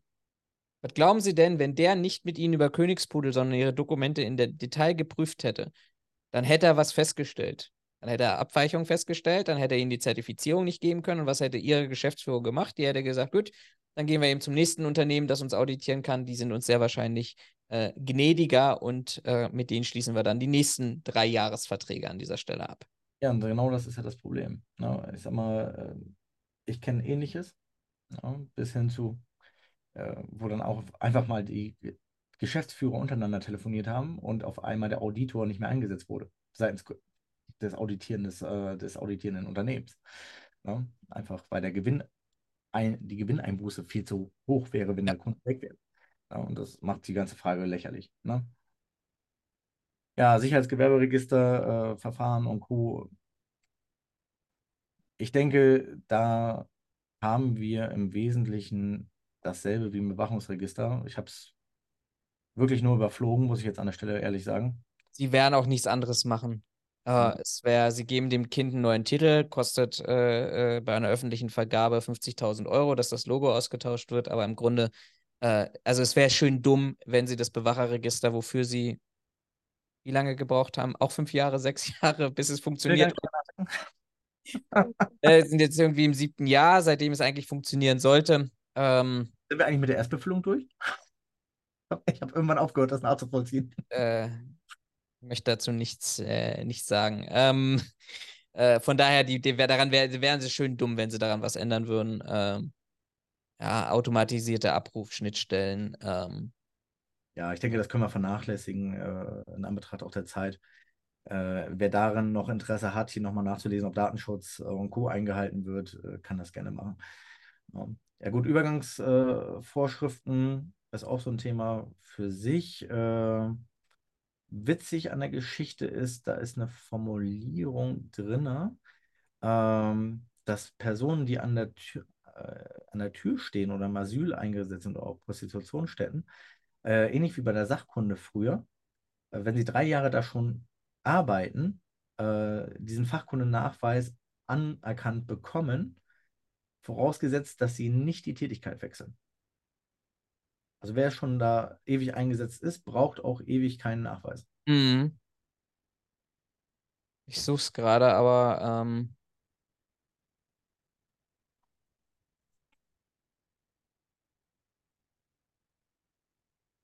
Warte, ich habe es irgendwo, habe ich das auch markiert. Bum, bum, bum, bum, bum, bum. Übergangsvorschriften. Ähm.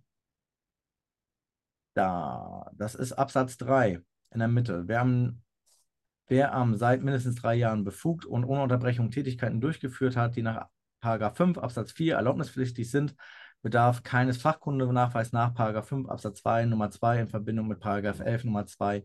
Die Arbeitgeber hat die Voraussetzung des Satzes 3 zu bescheinigen. Im Falle von Satz 3 erfordert ein Wechsel in eine andere erlaubnispflichtige Tätigkeit einen entsprechenden Fachkundenachweis. So, das heißt ja, es ändert an der Problematik erstmal nichts. Nee. Mal davon abgesehen, dass, dass der, der Arbeitgeber alles bescheinigen kann. Das ist, äh, das, ist das eine. Ähm, würdest du das so interpretieren in eine andere erlaubnispflichtige Tätigkeit? Also, wenn, wenn der Arbeitgeber wechselt, die erlaubnispflichtige Tätigkeit aber gleich bleibt, dann muss ich den Fachkundenachweis auch nicht nachbringen, ne? Ich habe das auch diskutiert mit ein, zwei Leuten, weil das sehr, sehr unschön formuliert ist, unserer Meinung nach. Mhm. Ähm, wir sind jetzt erstmal davon ausgegangen, dass die Sachlage so aussieht, dass solange die Tätigkeit, die der Mensch ausübt, sich nicht verändert, er unabhängig von dem Gewerbebetrieb den Fachkundenachweis nie erbringen muss.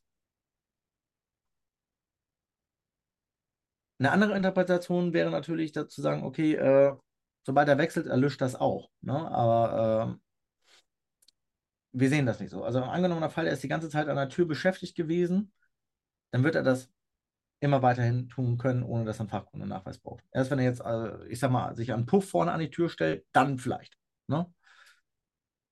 Aber das ist, also, ich, ich bin sowieso, also was, was man sich im Detail, aber das werde ich für meine, für meine Stellungnahme äh, für, für die IRK nochmal angucken. Was ich mir, was, was wir uns im Detail nochmal angucken müssten, ist äh, die, die, ähm, die Fristen.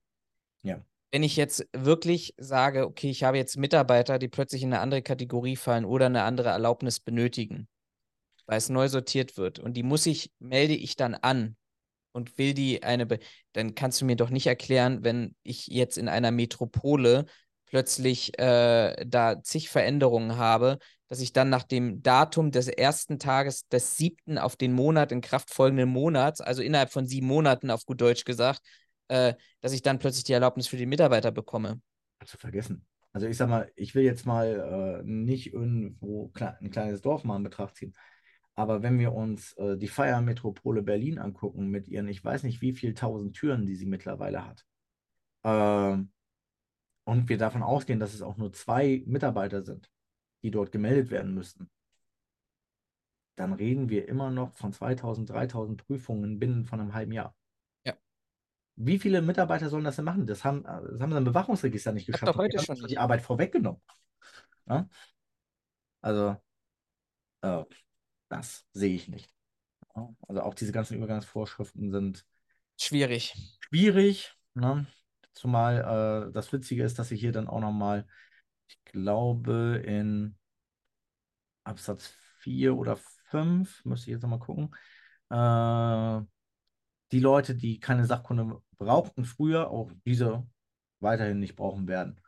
Ne? Also auch hier wieder Copy-Paste äh, der Übergangsvorschriften aus der Verwaltungsverordnung. Mhm. Und deswegen. Naja, Änderungen müssen wir uns, glaube ich, nicht angucken. Da ist äh, im Wesentlichen nur Terminologie geändert worden.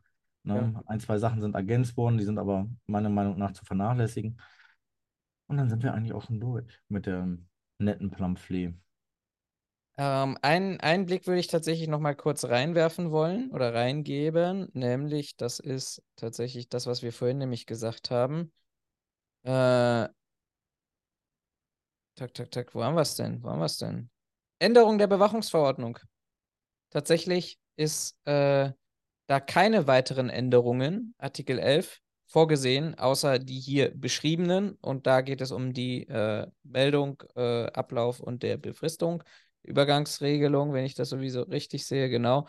Mhm. Übrigens, äh, was ich ganz richtig finde, also das ist auch nochmal so ein Punkt. Eigentlich hätten die gesamten, äh, wir, wir reden jetzt von einem Sicherheitsgewerberegister und was nicht geändert werden soll, ist offensichtlich der Bewachungsverordnung die Bezeichnung Bewacherregister. Äh, so wie den Einsatzmöglichkeiten bis zum Ablauf. Ja, würde ich auch so auslegen. Und wir haben ja noch ganz andere äh, Paragraphen, die nur sich mit dem Bewacherregister beschäftigen. Ja. Werden die jetzt gestrichen? Werden die jetzt umbenannt? Also hiernach bleiben die da und dann hast du plötzlich eine, in der Bewachungsverordnung eine Regelung zu äh, Bewacherregister, während das im Sicherheitsgewerbegesetz. Ja, ich glaube, die Übergangsvorschriften, äh, die zum Bewachungsregister erlassen worden sind, die fallen weg. Aber äh, du hast schon recht. Ne? Das, wir werden eine unterschiedliche Terminologie haben, weil sie einfach wieder nicht alles erfasst haben. Also zumindest so, wie ich es jetzt erstmal interpretiere. Ne?